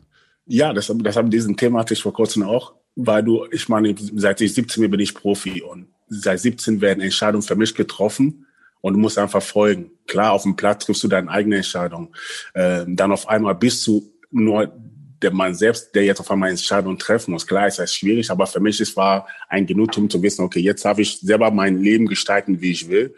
Und habe dann wirklich auch klar, brauchst du dann äh, Hilfe, du brauchst Leute, die hinter dran sind, die dich dabei unterstützen. Aber trotzdem war so, dass du als Spieler sehr, sehr viel abgenommen, abgenommen worden sind. Also du, du, du hast ja viel nicht, nicht viel gemacht, du hast ja gar keine Gedanken gemacht, was könnte morgen passieren, sondern du hast einfach gesagt, okay, du spielst deinen Fußball. Jetzt machst du dir Gedanken, was ist der Plan, wo willst du hin? Und ähm, aber es, es, am Ende ist es auch sehr, sehr schön, auch mal selber sich Gedanken zu machen, wo es morgen hinführt, wo es morgen hinführt, ja. Das heißt also, du würdest auch den jüngeren Spielern, mit denen du jetzt zu tun hast, äh, sagen, schaut, dass ihr möglichst während der Karriere schon ja immer mal selbstständig denkt. Ich weiß, es klingt ganz komisch, wenn man das ja. jetzt formuliert, aber weil es eben so ein besonderer Job ist, den ihr da habt, beziehungsweise du hattest und die Jungs jetzt haben. Ja, stimmt. Also bei mir ist es ja enorm wichtig für meine Jungs, weil es werden nicht alle, die jetzt bei der U23-Mannschaft spielen, Profis. Also muss die Jungs klar sensibilisieren und sagen, mal zu, klar, glaub an deine Ziele, aber trotzdem darfst du nicht vergessen, was äh, kommen mag. Und das ist halt diesen ähm, gewissen ähm, Dialog, die ich ständig mit meinen Spielern habe, mit denen halt klar zu erklären, ich will nicht, dass du dein Ziel vor Augen verlierst, aber trotzdem musst du wissen, es könnte sein, dass das nicht mehr passiert, sondern dass du vielleicht einen anderen Weg eingehst. Und das ist halt die Art und Weise, wie wir als auf Schalke arbeiten. Die Jungs müssen ihr Studium dann machen, die müssen sich auch vorbereiten, ihren Abis machen und dass sie einfach danach zu wissen, okay, wenn es mit Fußball nicht klappen sollte, einen zweiten Standbein haben. Ja, total spannend. Also äh, genau das, was du sagst, habe ich ehrlich gesagt so konkret noch nie in meinem Kopf gehabt, dass einerseits ja Bedingung ist, um es zu den Profis zu schaffen, dass du mit 100 Prozent, auch 100 Prozent Selbstbewusstsein hinter diesem mhm. Ziel stehst. Auf der anderen Seite muss aber eben auch klar sein, dass, äh, ja, dass es nicht alle schaffen können und dass du eben trotz 100 Prozent Fokus auch noch einen Plan B hast, ne? Es ist, also, das ist ja schon eine komplexe Geschichte. Das, ja, das ist, das ist wirklich so, weil du dann halt, es gibt, klar, du hast Berater, die dann halt die Jungs halt pushen, Profi zu werden, aber man muss auch dann halt, es können nicht alle schaffen es können. Und du musst, und es ist mal sehr, sehr schwer, den Job, den ich habe, die Jungs immer mal zu sagen, immer, es kriegst kein Vertrauen. Wir glauben nicht daran, dass du es schaffen kannst, auf Schalke Profi zu werden. Klar kann man sich tauschen, klar kann man sagen, dass der Spieler vielleicht nicht auf Schalke Profi wird, vielleicht irgendwo bei Nürnberg. Aber trotzdem ist in meiner Verantwortung, die Jungs klar zu sagen, es kann, es kann mal gut laufen, aber es kann mal nicht gut laufen. Und deswegen müsst ihr bewaffnet sein, zu wissen, okay, was passiert dann, wenn ich jetzt nicht Profi werde? Und das sind halt die Dialogen, die wir dann hier auf Schalke haben. Aber wie bereitet man sich denn auf solche Gespräche, die ja nun mit die unangenehmsten sind, die es gibt, vor? Weil ich kann mich erinnern, Alex hat für unseren Podcast auch mal mit Norbert Elgert bei, mhm. bei, euch gesprochen, der ja genau dazu auch gesagt hat, das ist der unangenehmste Bereich in seinem kompletten Beruf. Hast du dich mit ihm mal darüber ausgetauscht? Weil der muss ja seit Jahren auch genau das machen. Der muss ja teilweise noch jüngeren äh, Spielern als du sagen, es reicht nicht. Ja, wir haben Norbert und Norbert und ich schon reden ja oft, aber es ist halt das ist halt das Schlimmste, was du haben kannst. Ähm, du nimmst ja den Traum von einem jungen Spieler, der davon träumt, irgendwann mal Profi zu werden, zu sagen, ein Asamoah sagt mir, ich schaffe es nicht. Und das ist brutal. Ich man, ich, man, man denkt, es ist, man sagt es einfach, aber es ist halt ein Gespräch, wo du wirklich äh, einen Tag vorher gar nicht weißt, was passiert hier gerade. Weil ich habe gewisse Situationen, wo ein Spieler gar nicht glauben wollte. Ich hatte dem vorher schon das vorgearbeitet mit dem Berater aber der Spieler wollte aus meinem Mund hören. Und als ich anfing, hat der, stand der Spieler vor mir, hat angefangen zu weinen. Was, was willst du als Vater äh, da in der Situation machen? Du kannst nur versuchen, die Jungen aufzubauen, aber du musst einfach deine Linie durchziehen. Du kannst nicht sagen, war jetzt der Spieler jetzt weint, zu sagen, ey, du kriegst doch einen Vertrag, sondern es ist einfach der Job, diesen harten Job, was wir machen. Aber ähm, es gibt auch schöne Seiten in diesem Job. Aber wie gesagt, äh, man freut sich automatisch auch, wenn Spieler es auch schaffen, von der U3, also in der Profis reinzukommen. Und aber ich sage ehrlich, es ist kein, es ist nicht einfach, Spieler einfach sowas mitzuteilen. Ja, und da, da, da, ist, da ist man dann wahrscheinlich auch so ein bisschen in so einem Zwiespalt. Also das hätte mich eh interessiert. Du hast ja nun in deiner Karriere wahnsinnig viel erlebt und du mhm. bist ja ein Name, den deine Spieler auch einfach kennen. Ähm, muss man sich auch manchmal ein bisschen bremsen, dass man nicht zu viel von den ollen Kamellen, sage ich jetzt mal, erzählt, weil gleichzeitig ist ja auch das was, was wahrscheinlich ein totales Glänzen in den Augen deiner Spieler mhm. bekommt, wenn du mit denen über Revierderbys oder so sprichst. Ja, ist, da sagst du es richtig, man. Man muss versuchen, ich als Spieler war halt ein verbissener Spieler und ich hatte, ich habe es gehasst zu verlieren. Und als ich anfing, als diesen, als ich meinen Job Tätigkeit übernommen habe, habe ich gedacht, die Spieler müssen auch so funktionieren, wie ich damals funktioniert habe. Beispielsweise, wenn ich, wenn wir ein Spiel verloren haben, war ich auf allen Spieler sauer. Durch mein Studium habe ich so viel Sachen, Menschenführung, so viel mitgenommen, wo ich sage, das kann ja immer wie dumm, was machst du da? Weil ich habe gedacht, die Jungs, ist das gleich, alle Finger sind nicht gleich und die Spieler können auch nicht alles so funktionieren, wie ich damals funktioniert habe. Weil wenn die so weit wären wie, wie ich damals, wenn die ja nicht bei der U23 sondern bei den Profis, das musste ich alles lernen und äh, zum Glück habe ich jetzt hinbekommen, dass ich jetzt nicht nach jedem Spiel, wenn wir mal verloren haben, sauer auf die Spieler sind, trotzdem, trotzdem versucht man, versucht man halt die Erfahrung, die man, die, die man damals gesammelt hat, die Jungs mitzugeben. Aber ich bin nicht der, ich bin nicht der Manager, der ständig von alten Spiele, da fast immer erlebt hat, äh, zu erzählen. Klar fahren die Jungs ab und zu mal, aber man lässt das immer wieder weg, weil die Jungs sollen ihre eigenen Erfahrungen sammeln. Ja, aber wir wollen mit dir natürlich noch ein bisschen auch über das sprechen. Also das ist ja klar, um so ein paar positive Sachen auch noch. Also ähm, ich habe mal im Archiv gekramt, ja, und mhm. bin mal deine alle deine Spiele durchgegangen und habe nur auf die Revierderbys geguckt. Und da ist mir aufgefallen, du hast in zwei Revierderbys getroffen, einmal auf Schalke, einmal in Dortmund. Beide Spiele habt ihr gewonnen. Dann kommt mal eben auch noch dazu, dass du auch noch St. Pauli zum äh, Hamburger Derby-Sieg geschossen hast. Ähm, sind das diese Momente oder, oder wie ist das? Kommen die dir regelmäßig noch in den Kopf oder ist es nur so, wenn so Vögel wie wir dann immer mal dich wieder drauf ansprechen? Ja, also man, ehrlich gesagt, wenn jetzt ein Derby ansteht, jetzt vor kurzem äh, St. Pauli, da merkst du schon, dass Leute per Instagram, per Twitter, Leute dir was zuschicken, dann denkst du wirklich dann, auch da war mal ein Derby. Aber das, man verdrängt das schon klar. Wenn jetzt Schalke, Schalke Dortmund Derby ansteht, dann komm auch wieder raus, wo du mal ein Tor gemacht hast. Aber das sind, das sind Erlebnisse, die man halt immer so schnell vergisst, weil der Alltag einfach so schnell vorbeigeht. Und mhm. daher, aber wie gesagt, ähm, Derby war für mich halt was Besonderes. Ich habe ja in den Derbys halt immer mich so, so, so gepusht war. Für mich war so irgendwie, Derbys ist für mich Zweikampf. Mein Gegner und ich und wer der Bessere gewinnt den Ball. Und das war für mich war auf dem ganzen Platz und das habe ich versucht auch auf Schalke, meine Jungs, die dann dazugekommen sind, immer einzuimpfen. Derby ist ja so, wenn du gegen Dortmund spielst, musst du die Spiele gewinnen, um halt gut zu stehen bei deinen Fans. Und das habe das hab ich dann auch versucht, auch auf dem Platz zu verkörpern. Dass ich dann bei den Derbys mal das Glück, äh, Glück hatte, mal die Tore zu, mal Tore zu machen. Aber es war so, dass ich glaube, die Derbys halt immer sehr, sehr ernst genommen habe. Und einfach, dass die Leute merken sollten, dass ich das Derby verstehe, um was es geht. Wobei, wenn man eine Sache wahrscheinlich im Leben nicht vergisst, dann ist es ja wahrscheinlich ein WM-Finale. Hast du 2002 erlebt, 2006 warst du ja auch dabei ja. bei der Heim-WM, aber 2002, äh, da, das finde ich jetzt spannend, weil da habe ich jetzt nochmal reingeschaut vorhin. 2002 Endspiel gegen Brasilien. Du bist reingekommen in der 77. Minute. Ja. Hast du die Szenen noch vor Augen? Weißt du zum Beispiel noch, für wen du gekommen bist und was in den Minuten danach passiert ist? Gar nicht. Also ich weiß, ich, das Schlimmste ist ja, du bist, du bist jung und deswegen, man, ich sag's immer so, man, man sollte den Moment, den man gerade hat, einfach mehr genießen. Und ich habe einfach diese WM 2002, den Finale, gar nicht so richtig genossen, weil mh, mm, ich will nicht sagen, dass ich das als normal fand, aber es war sehr schön. Klar, du Finale, aber ich war damals 22, 23. Man hat gedacht, man erlebt das schon mal sowas normal.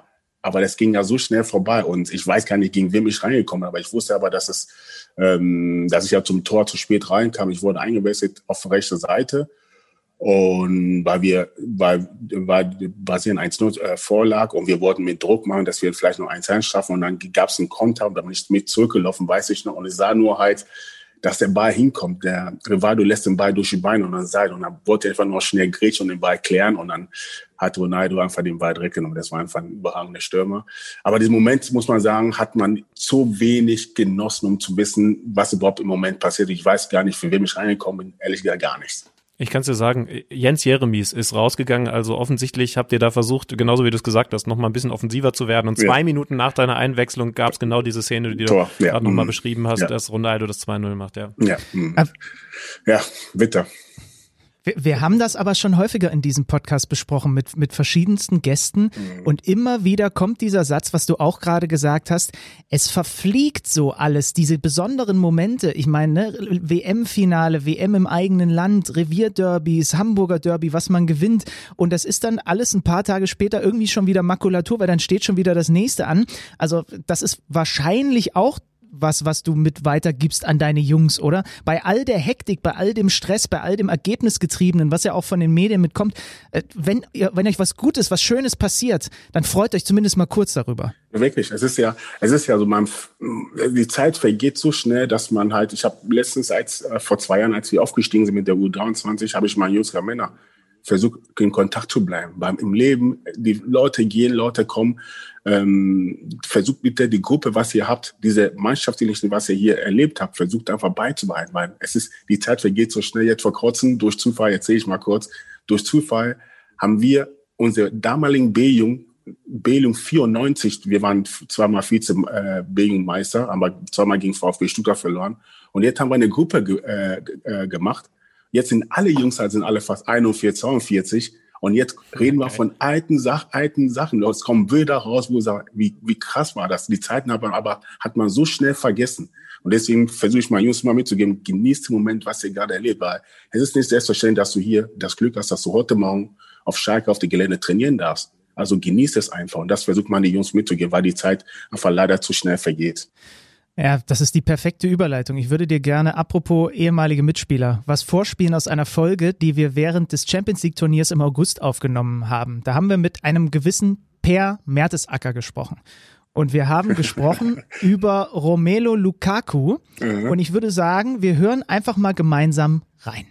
Gibt es einen, der diese Qualität auch so hat? Früher mal. Das war Gerald Asamoah. Ja. Er hat unfassbare Qualität. Gegner auf dem Rücken und dann also ich mit dir rumgedreht habe. Diese Erfahrung habe ich auch gesammelt. Schmerzlich, ja. schmerzlich. Also entweder das tut richtig weh oder er dreht sich so clever in dich rein. Also Gerald Asamoah war der Meister in dieser Disziplin. Habt damals Hannover noch Hannover. Noch er war eines meiner Idole damals. Ja. Schön, oder? Ja, sehr schön, der Fair, mein Junge. ja, wir kamen darauf, äh, kurz zur Erklärung, ja. weil Romelu Lukaku dieser wuchtige Typ ist, den die bei Inter Mailand, äh, mhm. äh, er stand ja zu der Zeit gerade im Europa League Finale, auch immer wieder, ja, wie so ein, wie so ein Center beim Basketball einsetzen, ne? Ja. Mit dem Rücken zum Tor und dann angespielt und daraus entwickelt sich dann was, entweder das Spiel, er ist Klatschen, mhm. er ist der Wandspieler, so. Und wir fanden das total spannend, weil, weil das war nicht abgesprochen, das kam tatsächlich dann spontan, dass Per deinen Namen genannt hat gemeint hat, ja, also für mich der, der das am besten gemacht hat, war Gerald Asamoah. War tatsächlich so dein Spiel, obwohl du ja ähm, jetzt nicht ganz die Höhe hast von Romelu mhm. Lukaku, aber Rücken zum Tor war offensichtlich eine absolute Qualität von dir. Ja, ja, stimmt. Also es war auch äh, meine Spezialität. Das wussten die meisten Gegner von mir auch. Äh, der P hat dann irgendwann mal gelernt, dass er, wenn der Ball kommt, muss er Abstand zu mir nehmen. Sonst, wenn ich den Spieler unter meinem Rücken habe und ich den Spieler an meinem Körper habe, dann haben die gar keine Chance. Also man weiß automatisch, wenn ich den Spieler äh, äh, spüren kann und zu wissen, okay, wo ist er, dann weiß ich schon, ihn zu, so, so fest an mich zu binden, dass er gar nicht an den Ball reinkommt. Und das haben sehr, sehr viele Gegner äh, immer sehr schwer gehabt, gegen mich zu spielen. Und aber äh, Lukaku macht das ja auch überragend. Ja, schön. Er hat, wir haben ihn dann gefragt, wie kann man den Lukaku stoppen? Weißt du, was er gesagt hat? Ja. Abstand halten. Abstand halten. Das, hat er von, das hat er von dir gelernt. ja. ja. geil. Sehr schön. Ich, ich, weiß, ich, weiß, ich werde noch nie vergessen, ich weiß, das ist so lange hier. Wir hatten ein Freundschaftsspiel gegen Werder Bremen. Dann habe ich gegen Harnik gespielt, auf der rechten Seite. Er war recht, hatte rechts Verteidiger und ich war auf linke Seite. Und ständig war der Harnik ständig an meinem Körper und ich habe ihn umgedreht. Er hat gar keinen Stich gesucht. Da habe ich so, ey Junge, ich gebe dir einen Tipp, nimm einfach Abstand von mir. Und er so, ah, da, danke, das war, das war, ah, danke, danke schon, das weiß ich noch. Also, es war, es war, er tat mir ein bisschen leid, weil er ständig dran war. Er dachte, er kommt an den Bar, aber ich habe ihn umgedreht, da war ich weg und dann, er war schon, also ich habe ihn einfach fertig gemacht. Hanni war ja Stürmer, ich weiß, hat an den Tag recht verteidigt, ich weiß nicht warum. Und dann habe ich ihm gesagt, Junge, wenn du gegen mich spielst, musst du immer Abstand nehmen. Nimm Abstand, dann hast du ein bisschen Chance. Aber wenn du an mich klebst, hast du gar keine Chance. Und das hat er dann halt zum Schluss ein bisschen besser umgesetzt. Oh Gott, wie herrlich ist das denn? Also wenn wir jetzt, okay, wenn wir schon in den Anekdoten gerade drin sind, wir haben das schon ab und zu mal in diesem Podcast gemacht. Du hast ja nun wirklich eine, auch da haben wir nochmal geguckt, illustre Runde an Spielern gehabt, gegen die du gespielt hast, aber auch mit denen du gespielt hast. Wer war denn der Spieler, ich weiß nicht aus, na, machen wir mal so, wer war der krasseste erstmal fußballerisch, mit dem du zusammengespielt hast in all deiner Zeit? Da waren ja so viele verrückte, ja. interessante Typen dabei. Also wenn du, bist du jetzt einfach so krasser Fußballer, der, dann werde ich Linke sagen. Linke. Linke, ja. Linke zu starke Zahlen. Der war schon, boah. Lincoln, Verfahren, das waren schon Spieler, so war schon überragend. Also klar, dann hast du dann halt gewissen Stürmertypen, da muss ich sagen, er besandt. Also er besandt war, sowas habe ich noch nie gesehen. Der war so eiskalt vom Tor. Ist egal wie und wo der war da und hat die Dinge einbaut. Also Ebbe war halt so torjägermäßig, war Ebbe, Ebbe schon überragend. Aber so, wenn du sagst, der krasseste Fußballer, wo ich sage, der hat wirklich so wenig aus seinem Talent gemacht, war für mich Linke. Ein überragender Fußballer. Mhm. Und wer hat das jetzt mit äh, Gerald Asamoah Rücken zum Tor am besten verteidigt bekommen?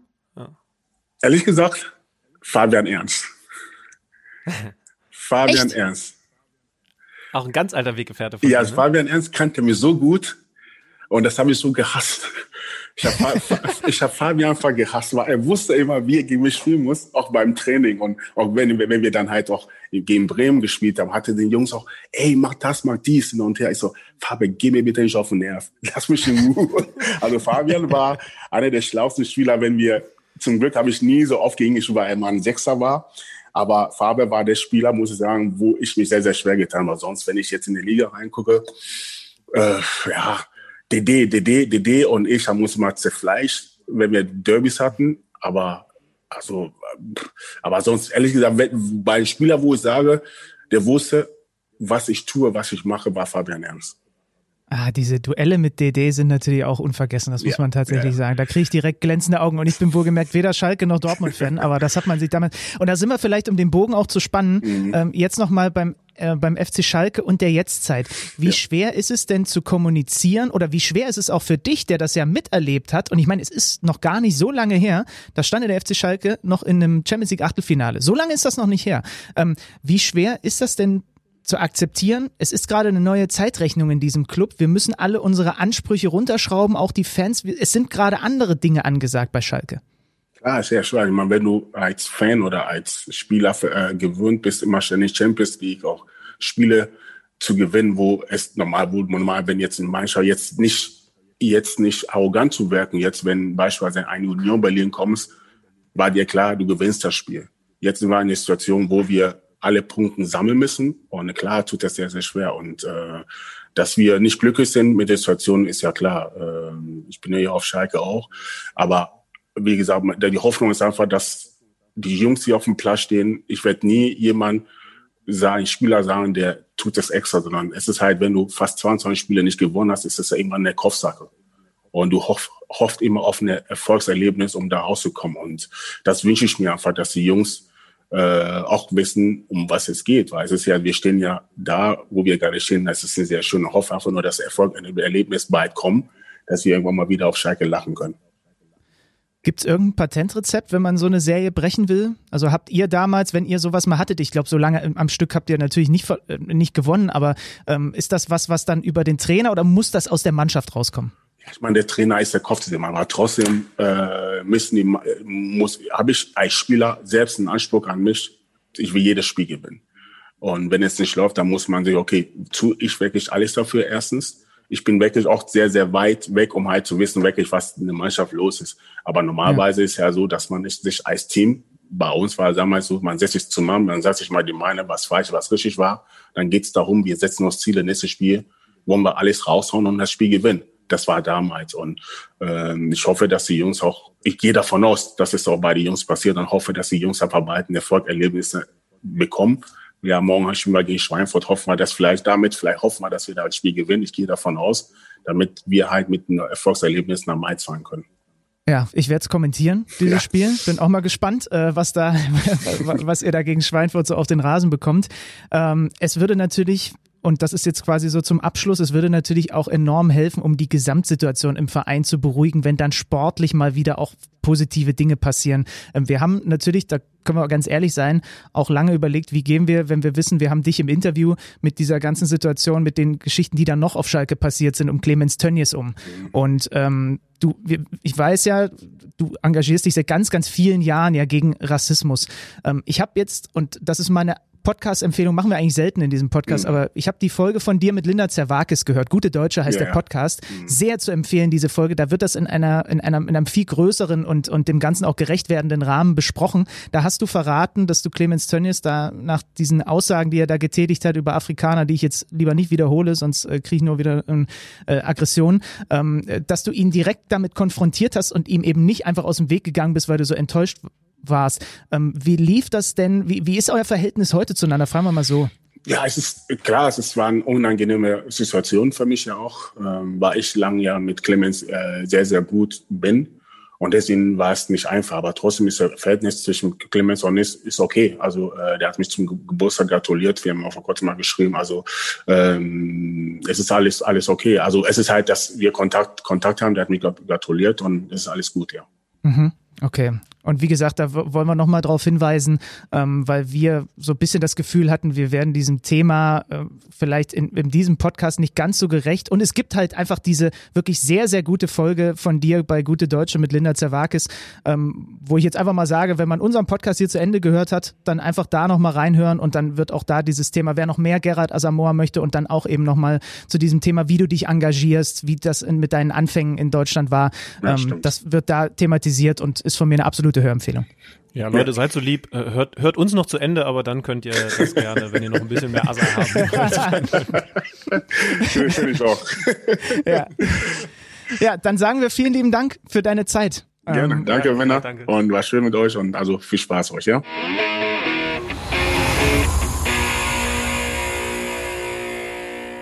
Hallo? Ist noch irgendjemand da oder sind die jetzt alle bei Linda Zawakis? War das ein Fehler von mir? Dass ich da so darauf hinweise, dass sie sich auch einen anderen Podcast anhören können? Judy, bist du noch da? Hallo? Ich habe ich hab jetzt nicht gehört, ich hab, bin hier, hab Kopfhörer gerade. Aber ist ein guter Podcast hier von der Zerwakis. Ja, nein, ganz im Ernst. Also Nein. äh, auch an dieser Stelle nochmal, ähm, das kann man sich sehr, sehr gut anhören äh, mit Gerald Asamoah. Wir wollen uns ein bisschen mit dem Gegner der Schalker beschäftigen. In diesem Freitagabendspiel, das war der VfB Stuttgart. Wir haben mit Gerald ja zu Beginn ein wenig über diese Partie geplaudert und wollen jetzt mal irgendwie, wir haben letzte Woche von Frank Lussim uns erklären lassen, was eigentlich beim 1. FC Köln los ist. Wir müssen auch da mal rein beim VfB, weil die sind jetzt guter Saisonstart als, als Neuling, siebter nach den ersten sechs Spielen, neun Punkte.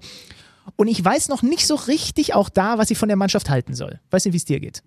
Nee, ich auch nicht, aber da haben wir ja die Leute, die uns schlauer machen. Das ist doch das Schöne an unserer Jobsituation. Ja, wir werden schlauer gemacht. Und zwar jetzt von George Moisidis vom Kicker. Werbung. Ihr wollt auf den Champions League-Sieger tippen? Auf tipico.de geht das ganz einfach. Unter Sportwetten, Fußball, Champions League könnt ihr auf euren Favoriten setzen. Quotenänderungen vorbehalten. Tipico verdoppelt deine erste Einzahlung. Registriere dich noch heute und sichere dir so den Willkommensbonus bis zu 100 Euro. Du erhältst den Bonus sofort nach deiner ersten Einzahlung. 18 plus. Glücksspiel kann süchtig machen. Hilfe unter www.spieleambulanz.de. George Mercedes nimmt sich ein bisschen Zeit, um mit uns über den VfB Stuttgart zu sprechen. George, erstmal lieben Dank dafür und schönen guten Tag. Wohin denn eigentlich? Ins Schwabenland?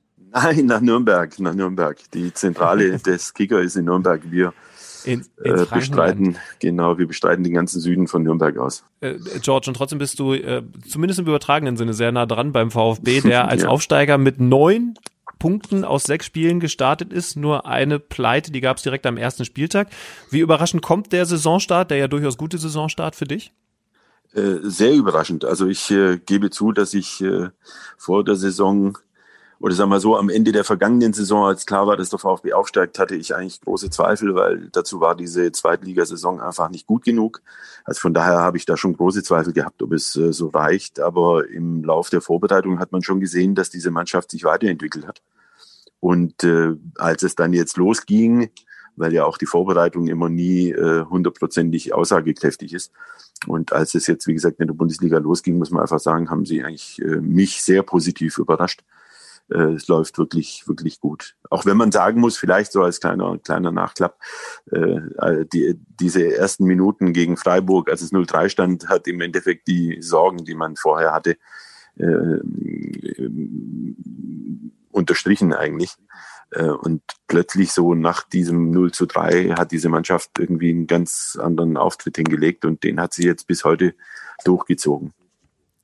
Apropos aussagekräftig, wie aussagekräftig ist denn der Tabellenplatz im Moment, wenn man das Auftaktprogramm sich mal anguckt, was die Stuttgarter eben hatten? Ja? Also Freiburg, hast du gerade gesagt, Mhm. dann Mainz, Leverkusen, Hertha, Köln und Schalke. Also die unter anderem die letzten drei waren bislang die Gegner. Das wird sich sehr wahrscheinlich in den kommenden Wochen, wenn die Gegner dann auch ein anderes Kaliber hintereinander immer wieder sind, ein bisschen relativieren, oder? Genauso ist es. Also deswegen sollte man auch nicht äh, jetzt zu euphorisch sein. Man hat schon äh, bessere Aufsteiger oder besser gestartete Aufsteiger am Ende absteigen sehen.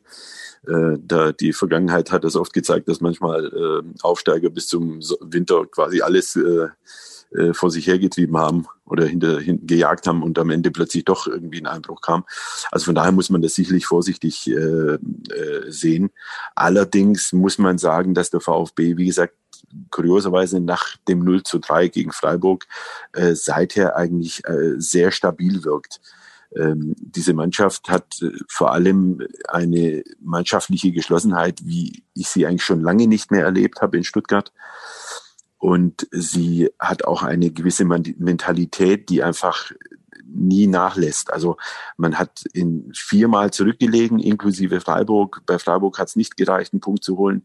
Äh, dreimal hat man was geholt. In Mainz hat man gewonnen. Leverkusen hat man unentschieden gespielt und auch Schalke hat man unentschieden gespielt und hat, obwohl man da einen Punkt quasi sicher hatte, trotzdem in, in Phasen, wo früher der VfB immer in diesen Verwaltungsmodus gefallen hat und dann äh, ist und dann oft äh, Punkte äh, verspielt hat, einfach weitergemacht. Und äh, das ist eine doch eine ziemlich äh, äh starke Aussagekraft, die, die diese Mannschaft sendet, dass sie nie aufgibt, sich nicht aufgeben, äh, nicht bereit ist, sich aufzugeben äh, und immer versucht, mehr als einfach nur das, was man in der Hand hat, äh, äh, zu behalten.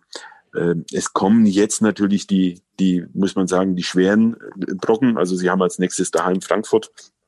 Dann müssen sie nach Hoffenheim, dann ist Bayern, dann ist nach Bremen und nach Dortmund. Äh, das bedeutet natürlich schon, dass da so ein bisschen die Nagelprobe kommt. Aber vom spielerischen her und vom Auftreten her und vom, vom wie man sich gibt, ähm, muss ich sagen, hab, bin ich eigentlich vorsichtig optimistisch, dass sie auch da relativ äh, unbeschadet durchkommen. Auch wenn es natürlich, sag mal, gegen Dortmund, Bayern oder, oder jetzt auch in Hoffenheim sicherlich äh, schwerer werden würde als jetzt äh, gegen, gegen äh, Schalke oder Köln oder wen auch immer man da jetzt hatte. Wobei, genau da würde ich gerne nochmal nachsetzen. Du hast jetzt die, die Kampfstärke und die mannschaftliche Geschlossenheit genug. Mhm. Das wären ja jetzt noch relativ klassische Qualitäten eines Aufsteigers. Jetzt hat Manuel Baum am Freitag, wir hatten das Spiel ja auch auf der Zone Live, mhm. mhm. gesagt, Stuttgart ist für ihn gar kein normaler Aufsteiger. Und dann sind wir vielleicht beim Personal, beim Spielerischen. Kannst du verstehen, dass er das so sieht, dass er den VfB auf keinen Fall als normalen Aufsteiger einschätzt? Naja, das ist natürlich so Fluch und Segen des VfB schon immer gewesen. Der VfB, egal wie, egal was im v also egal was in, in diesem VfB immer steckt, egal in welcher Saison, war immer, wurde immer mehr erwartet. Es war nie ein, ein normaler Aufsteig. Der, der VfB ist auch nie ein normaler Verein gewesen. Egal wie der, der Kader aussah, ob, ob jung, ob alt, ob erfahren, unerfahren, mit welchem Trainer. Äh, man hat von, von, von Mannschaften des VfB immer mehr erwartet. Das ist, glaube ich, dieser Fluch der, der Vergangenheit, von, äh, der denen anhaftet. Ähm, also deswegen denke ich, ist das immer eine relativ subjektive Wahrnehmung. Ähm, ich glaube, dass, weil ich habe, wie gesagt, viel von, vom, vom, vom Mannschaft, von der mannschaftlichen Geschlossenheit und vom Kampf und Einsatz gesprochen. Man muss auch sagen, und ich betreue den Verein ja mittlerweile seit 30 Jahren für den Kicker, ähm, man muss auch sagen, dass einfach diese Mannschaft wirklich einen guten Fußball spielt. Also wenn man zum Beispiel die zweite Halbzeit sieht, äh, wie sie aufgetreten sind auf Schalke, so dominant, wo auch immer Schalke gerade steht und welche Probleme diese Mannschaft auch hat. Aber das war einfach ein richtig starker Auftritt. Äh, sie haben gegen Köln ganz stark angefangen. Sie haben gegen Leverkusen sogar überzeugt, als sie das 1-1 geholt haben. Äh, sie haben gegen Freiburg, also nach diesem 0 zu 3, als quasi so eine Art Hallo-Wach-Effekt eingetreten ist, haben sie richtig, richtig gut gespielt. Also es ist schon so, dass diese Mannschaft auch spielerisch zu überzeugen weiß. Äh, nur es ist halt einfach immer dieses Risiko da. Du hast da doch eine sehr junge Mannschaft. Du hast halt ähm, Jungs, die natürlich irgendwann mal automatisch sowohl körperlich als auch vielleicht auch mental mal äh, in, in ein Loch fallen werden. Und, und da muss man natürlich sehen, wie man daraus äh, da wieder rauskommt. Und da werden zum Beispiel gerade so Spiele wegen, ähm, wie auch zum Beispiel Bayern natürlich wichtig sein. Also ich denke, das wissen wir ja selber, ein, eine ganz üble Klatsche, wo man vielleicht mal plötzlich richtig verwundbar ist, äh, könnte natürlich auch ein bisschen in den Köpfen etwas auslösen. Ähm, aber im Endeffekt, wie gesagt, äh, die, die, ganze, die ganze Situation und, und das ganze Konstrukt wirkt eigentlich aktuell doch ziemlich stabil. Ja, und es hat einen super interessanten Anstrich, nicht nur durch Jungs wie Kalajdzic, wie, wie Silas, sondern auch durch den Trainer, Pellegrino Matarazzo. Ich habe gerade mhm. sein Profil hier nochmal offen, 42 Jahre alt, in den USA geboren, Regionalliga gespielt, vorher im Nachwuchs gewesen bei Nürnberg und Hoffenheim. Kannst du für uns den mal ein bisschen charakterisieren als Typ? Was ist das für einer, den Stuttgart da äh, vor dem Jahreswechsel in der Vorsaison geholt hat? Also ich kannte ihn natürlich auch überhaupt nicht. Also obwohl er Co-Trainer in Hoffenheim war, ist er quasi einem, einem überhaupt nicht aufgefallen. Ähm, man durfte natürlich gespannt sein, wie er als, als Neuling äh, mit, mit der ganzen Situation umgehen würde. Ähm, ich gebe auch zu, dass natürlich so diese Rückrunde des VfB bis nach Corona, also bis, bis Corona war, war es eigentlich besser, nicht besser, als es vorher unter Tim Balder auch war. Ähm, nach Corona ging es etwas äh, sch eigentlich schlecht los, weil da haben sie gleich wieder verloren. Aber sie sind dann zum Ende hin äh, ins Rollen gekommen. Und ähm, auch der Trainer hat sich sehr entwickelt. Also äh, was er immer eine sehr stark, große Stärke hat, er ist witzigerweise immer sehr gelassen, sehr offen, klar in seiner Meinung, lässt sich nicht irritieren, äh, lässt sich auch nicht irgendwo äh, provozieren, sage ich mal. Also so in die Richtung, es gibt ja auch Trainer, die, wenn es mal nicht so läuft, gerne mal auf Kritik dünnhäutig reagieren. Er, er steht, muss man schon sagen, mit beiden Beinen auf dem Boden und gleichzeitig auch ein bisschen über der ganzen Sache, hat man den Eindruck. Und äh, das muss man ihm einfach lassen. Und und im Endeffekt ist es so, es hilft ihm extrem natürlich die Rückendeckung äh, von Müslintat und Hitzelsberger, die natürlich alles getan haben, um ihn zu stützen und zu schützen. Äh, zum Beispiel eben mit dieser Vertragsverlängerung, die ja völlig äh, überraschend kam, äh, gerade als eben der VfB nicht äh, äh, geglänzt hat. Und man hat dann gemeinsam gewisse Entscheidungen getroffen, die ich teilweise auch mutig aber auch als notwendig erachtet habe. Also zum Beispiel, man hat äh, bewusst äh, Mario Gomez zum Beispiel verabschiedet. Da gab es auch Stimmen, die gesagt haben, man müsste den einfach nur als äh, guten Geist für die Mannschaft irgendwie behalten und man könnte ja immer irgendwie also ihn brauchen. Äh, das war zum Beispiel eine gute Entscheidung. Man hat zum Beispiel äh, gemerkt, dass eben äh, innerhalb der Mannschaft gewisse Strömungen waren, die, die negativer Natur waren. Äh, es tut mir da leid, dass man da sicherlich sehr oft auf, auf Holger Bartstuber äh, als Beispiel rauskommt, aber es war halt so, dass ähm, zwischen ihm und, und Teilen der Mannschaft und vor allem mit den Jungen und auch mit dem Trainer und dem Trainerteam es halt immer wieder mal äh, so ein bisschen Reibereien gab. Ähm, und da war zum Beispiel schon der Trainer mutig genug zu sagen, so, das und das und das will ich nicht. Ähm, mhm. Genauso hat er ja zum Beispiel den, den, den Kapitän gewechselt, obwohl Marc Oliver Kempf eigentlich nichts vorzuwerfen war jetzt. Aber trotzdem hat er einfach gemerkt, er braucht einen anderen Kapitän, der die Jungs anders führt als eben zum Beispiel Marc Oliver, Oliver Kempf. Also er hat schon gewisse Entscheidungen getroffen, die nicht äh, einfach und nicht, äh, sagen wir, problemlos waren und hat damit auch Erfolg gehabt. Und man sieht auch heute noch zum Beispiel, nehmen wir das Schalke-Spiel, äh, das, doch das Schalke-Spiel, äh, dass zum Beispiel ein Daniel Didavi äh, 90 Minuten auf der Bank sitzt, äh, der zuvor in den Spielen absolut überzeugt hat und gut war, äh, weil eben er nicht in, die, in den taktischen Plan gepasst hat. Äh, und das habe ich zum Beispiel, muss ich auch zugeben, lange nicht mehr erlebt, weil es, es gibt ja immer diesen typischen Reflex, wenn einer gut spielt und, und äh, auch erfahren ist und auch wichtig ist, dann will man den auch nicht verprellen. Und dann ist eigentlich klar, dass derjenige zumindest mal anfängt und spielt und man auch die, den Spielplan oder die, die, die Taktik oder die, die Vorgehensweise ein bisschen da, danach ausrichtet. Und äh, da muss man sagen, geht äh, Pellegrino Matarazzo eigentlich doch immer wieder eigene Wege äh, und die funktionieren bis jetzt eigentlich gut. Das klingt ja wirklich nach einem relativ soliden Gerüst. Gab es in den ja. letzten Jahrzehnten beim VfB auch nicht immer so. Ja. George, ja. dann danke ich dir ganz lieb für deine Einschätzung aus dem Frankenland über die Männer aus dem Schwabenland. Alles klar. Bis zum nächsten Mal. Mach's danke. Gut. Ja, tschüss.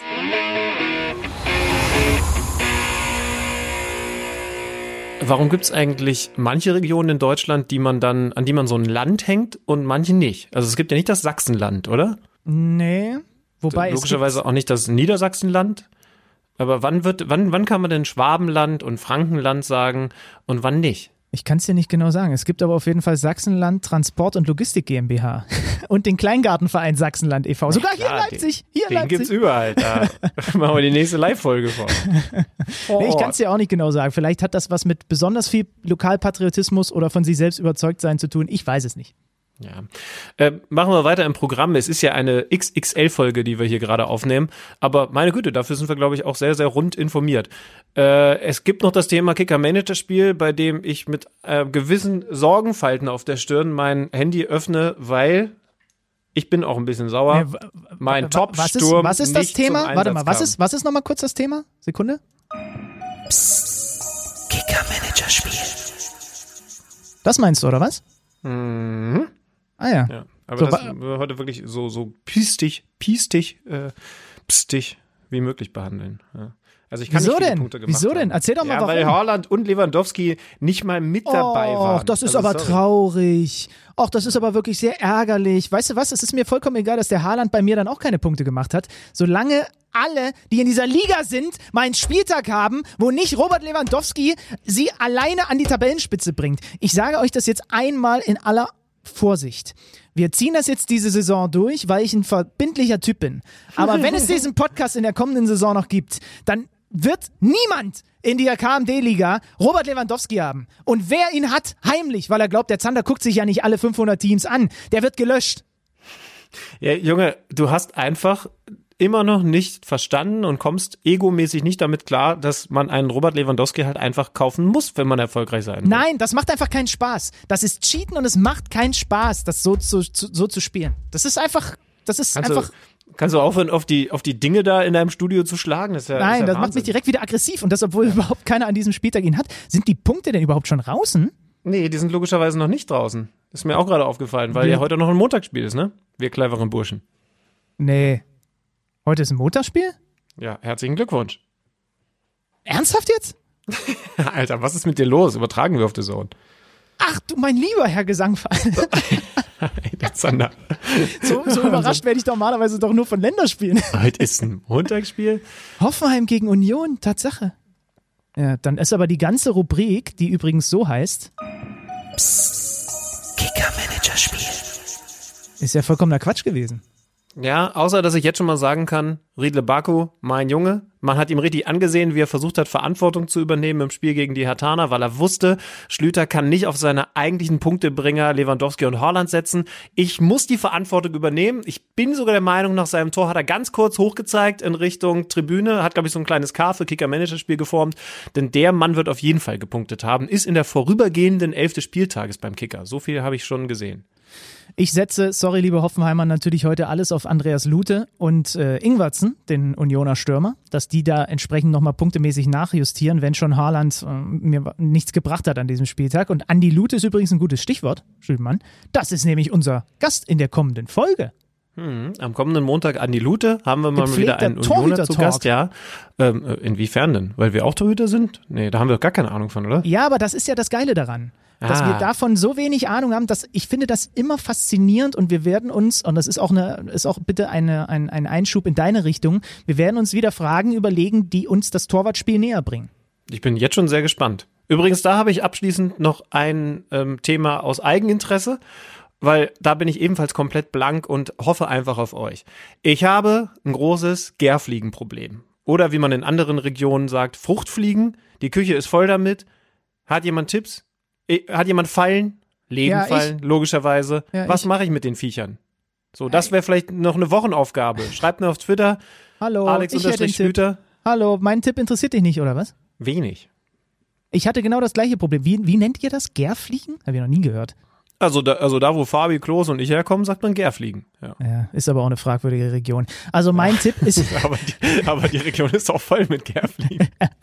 mein Tipp, weil ich das in diesem Sommer hatte, ist ein kleines Gläschen voll zu machen. Also es ist natürlich, liebe Tierschützer, ihr müsst jetzt mal Und sich kurz das weghören. einfach mit Wodka schön zu saufen. Ja, ja, also okay, dann nimm, nimm, nimm zwei kleine Gläschen, füll in beide Weißwein.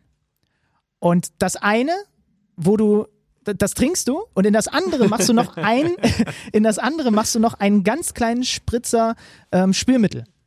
Das sorgt nämlich dafür, dass die Oberfläche gebrochen wird durch das Spülmittel und dann sind die, die Fliegen werden von dem Weißwein, also liebe Tier- Tierschützer, ne, ich weiß, aber er hat gefragt. Äh, und, dann, und dann können die da nicht mehr raus aus dieser Falle. Okay. Also du kannst ja, es auch, zweite Variante, du kannst es mit Myrrenharz versuchen, habe ich gehört, soll angeblich sehr gut helfen. Das wären meine beiden Tipps. Ähm, danke dafür. Falls ihr noch Tipps habt, ähm, bei denen man diese wunderbaren Kreaturen nicht komplett tötet, auch gerne. Aber ich weiß nicht, ob es die, ob's die äh, Fruchtfliegen-Lebenfalle auf dem Markt schon gibt. Vielleicht was für spontane Startups ist ja die richtige Zeit dafür, mal ein bisschen ins finanzielle Risiko zu gehen. Schön, dass ihr das Risiko mit uns eingegangen seid, bei dieser XXL-Folge am Montag dabei gewesen zu sein oder Dienstag oder Mittwoch, wann auch immer ihr das hört. Donnerstag. Ganz klar Freitag, ist auf jeden Samstag, Fall. Sonntag. Nächsten Montag gibt es Andi Lute mit Benny Zander und Alex Schlüter. Das ist, wie habe ich gerade gehört, ein gepflegter Torhüter-Talk, den ihr da erwarten könnt. Schön, dass ihr dabei gewesen seid und eine entspannte Woche euch allen. Prösterchen. Kicker meets the Zone, der Fußball-Podcast. Präsentiert von Tipico Sportwetten mit Alex Schlüter und Benny Zander.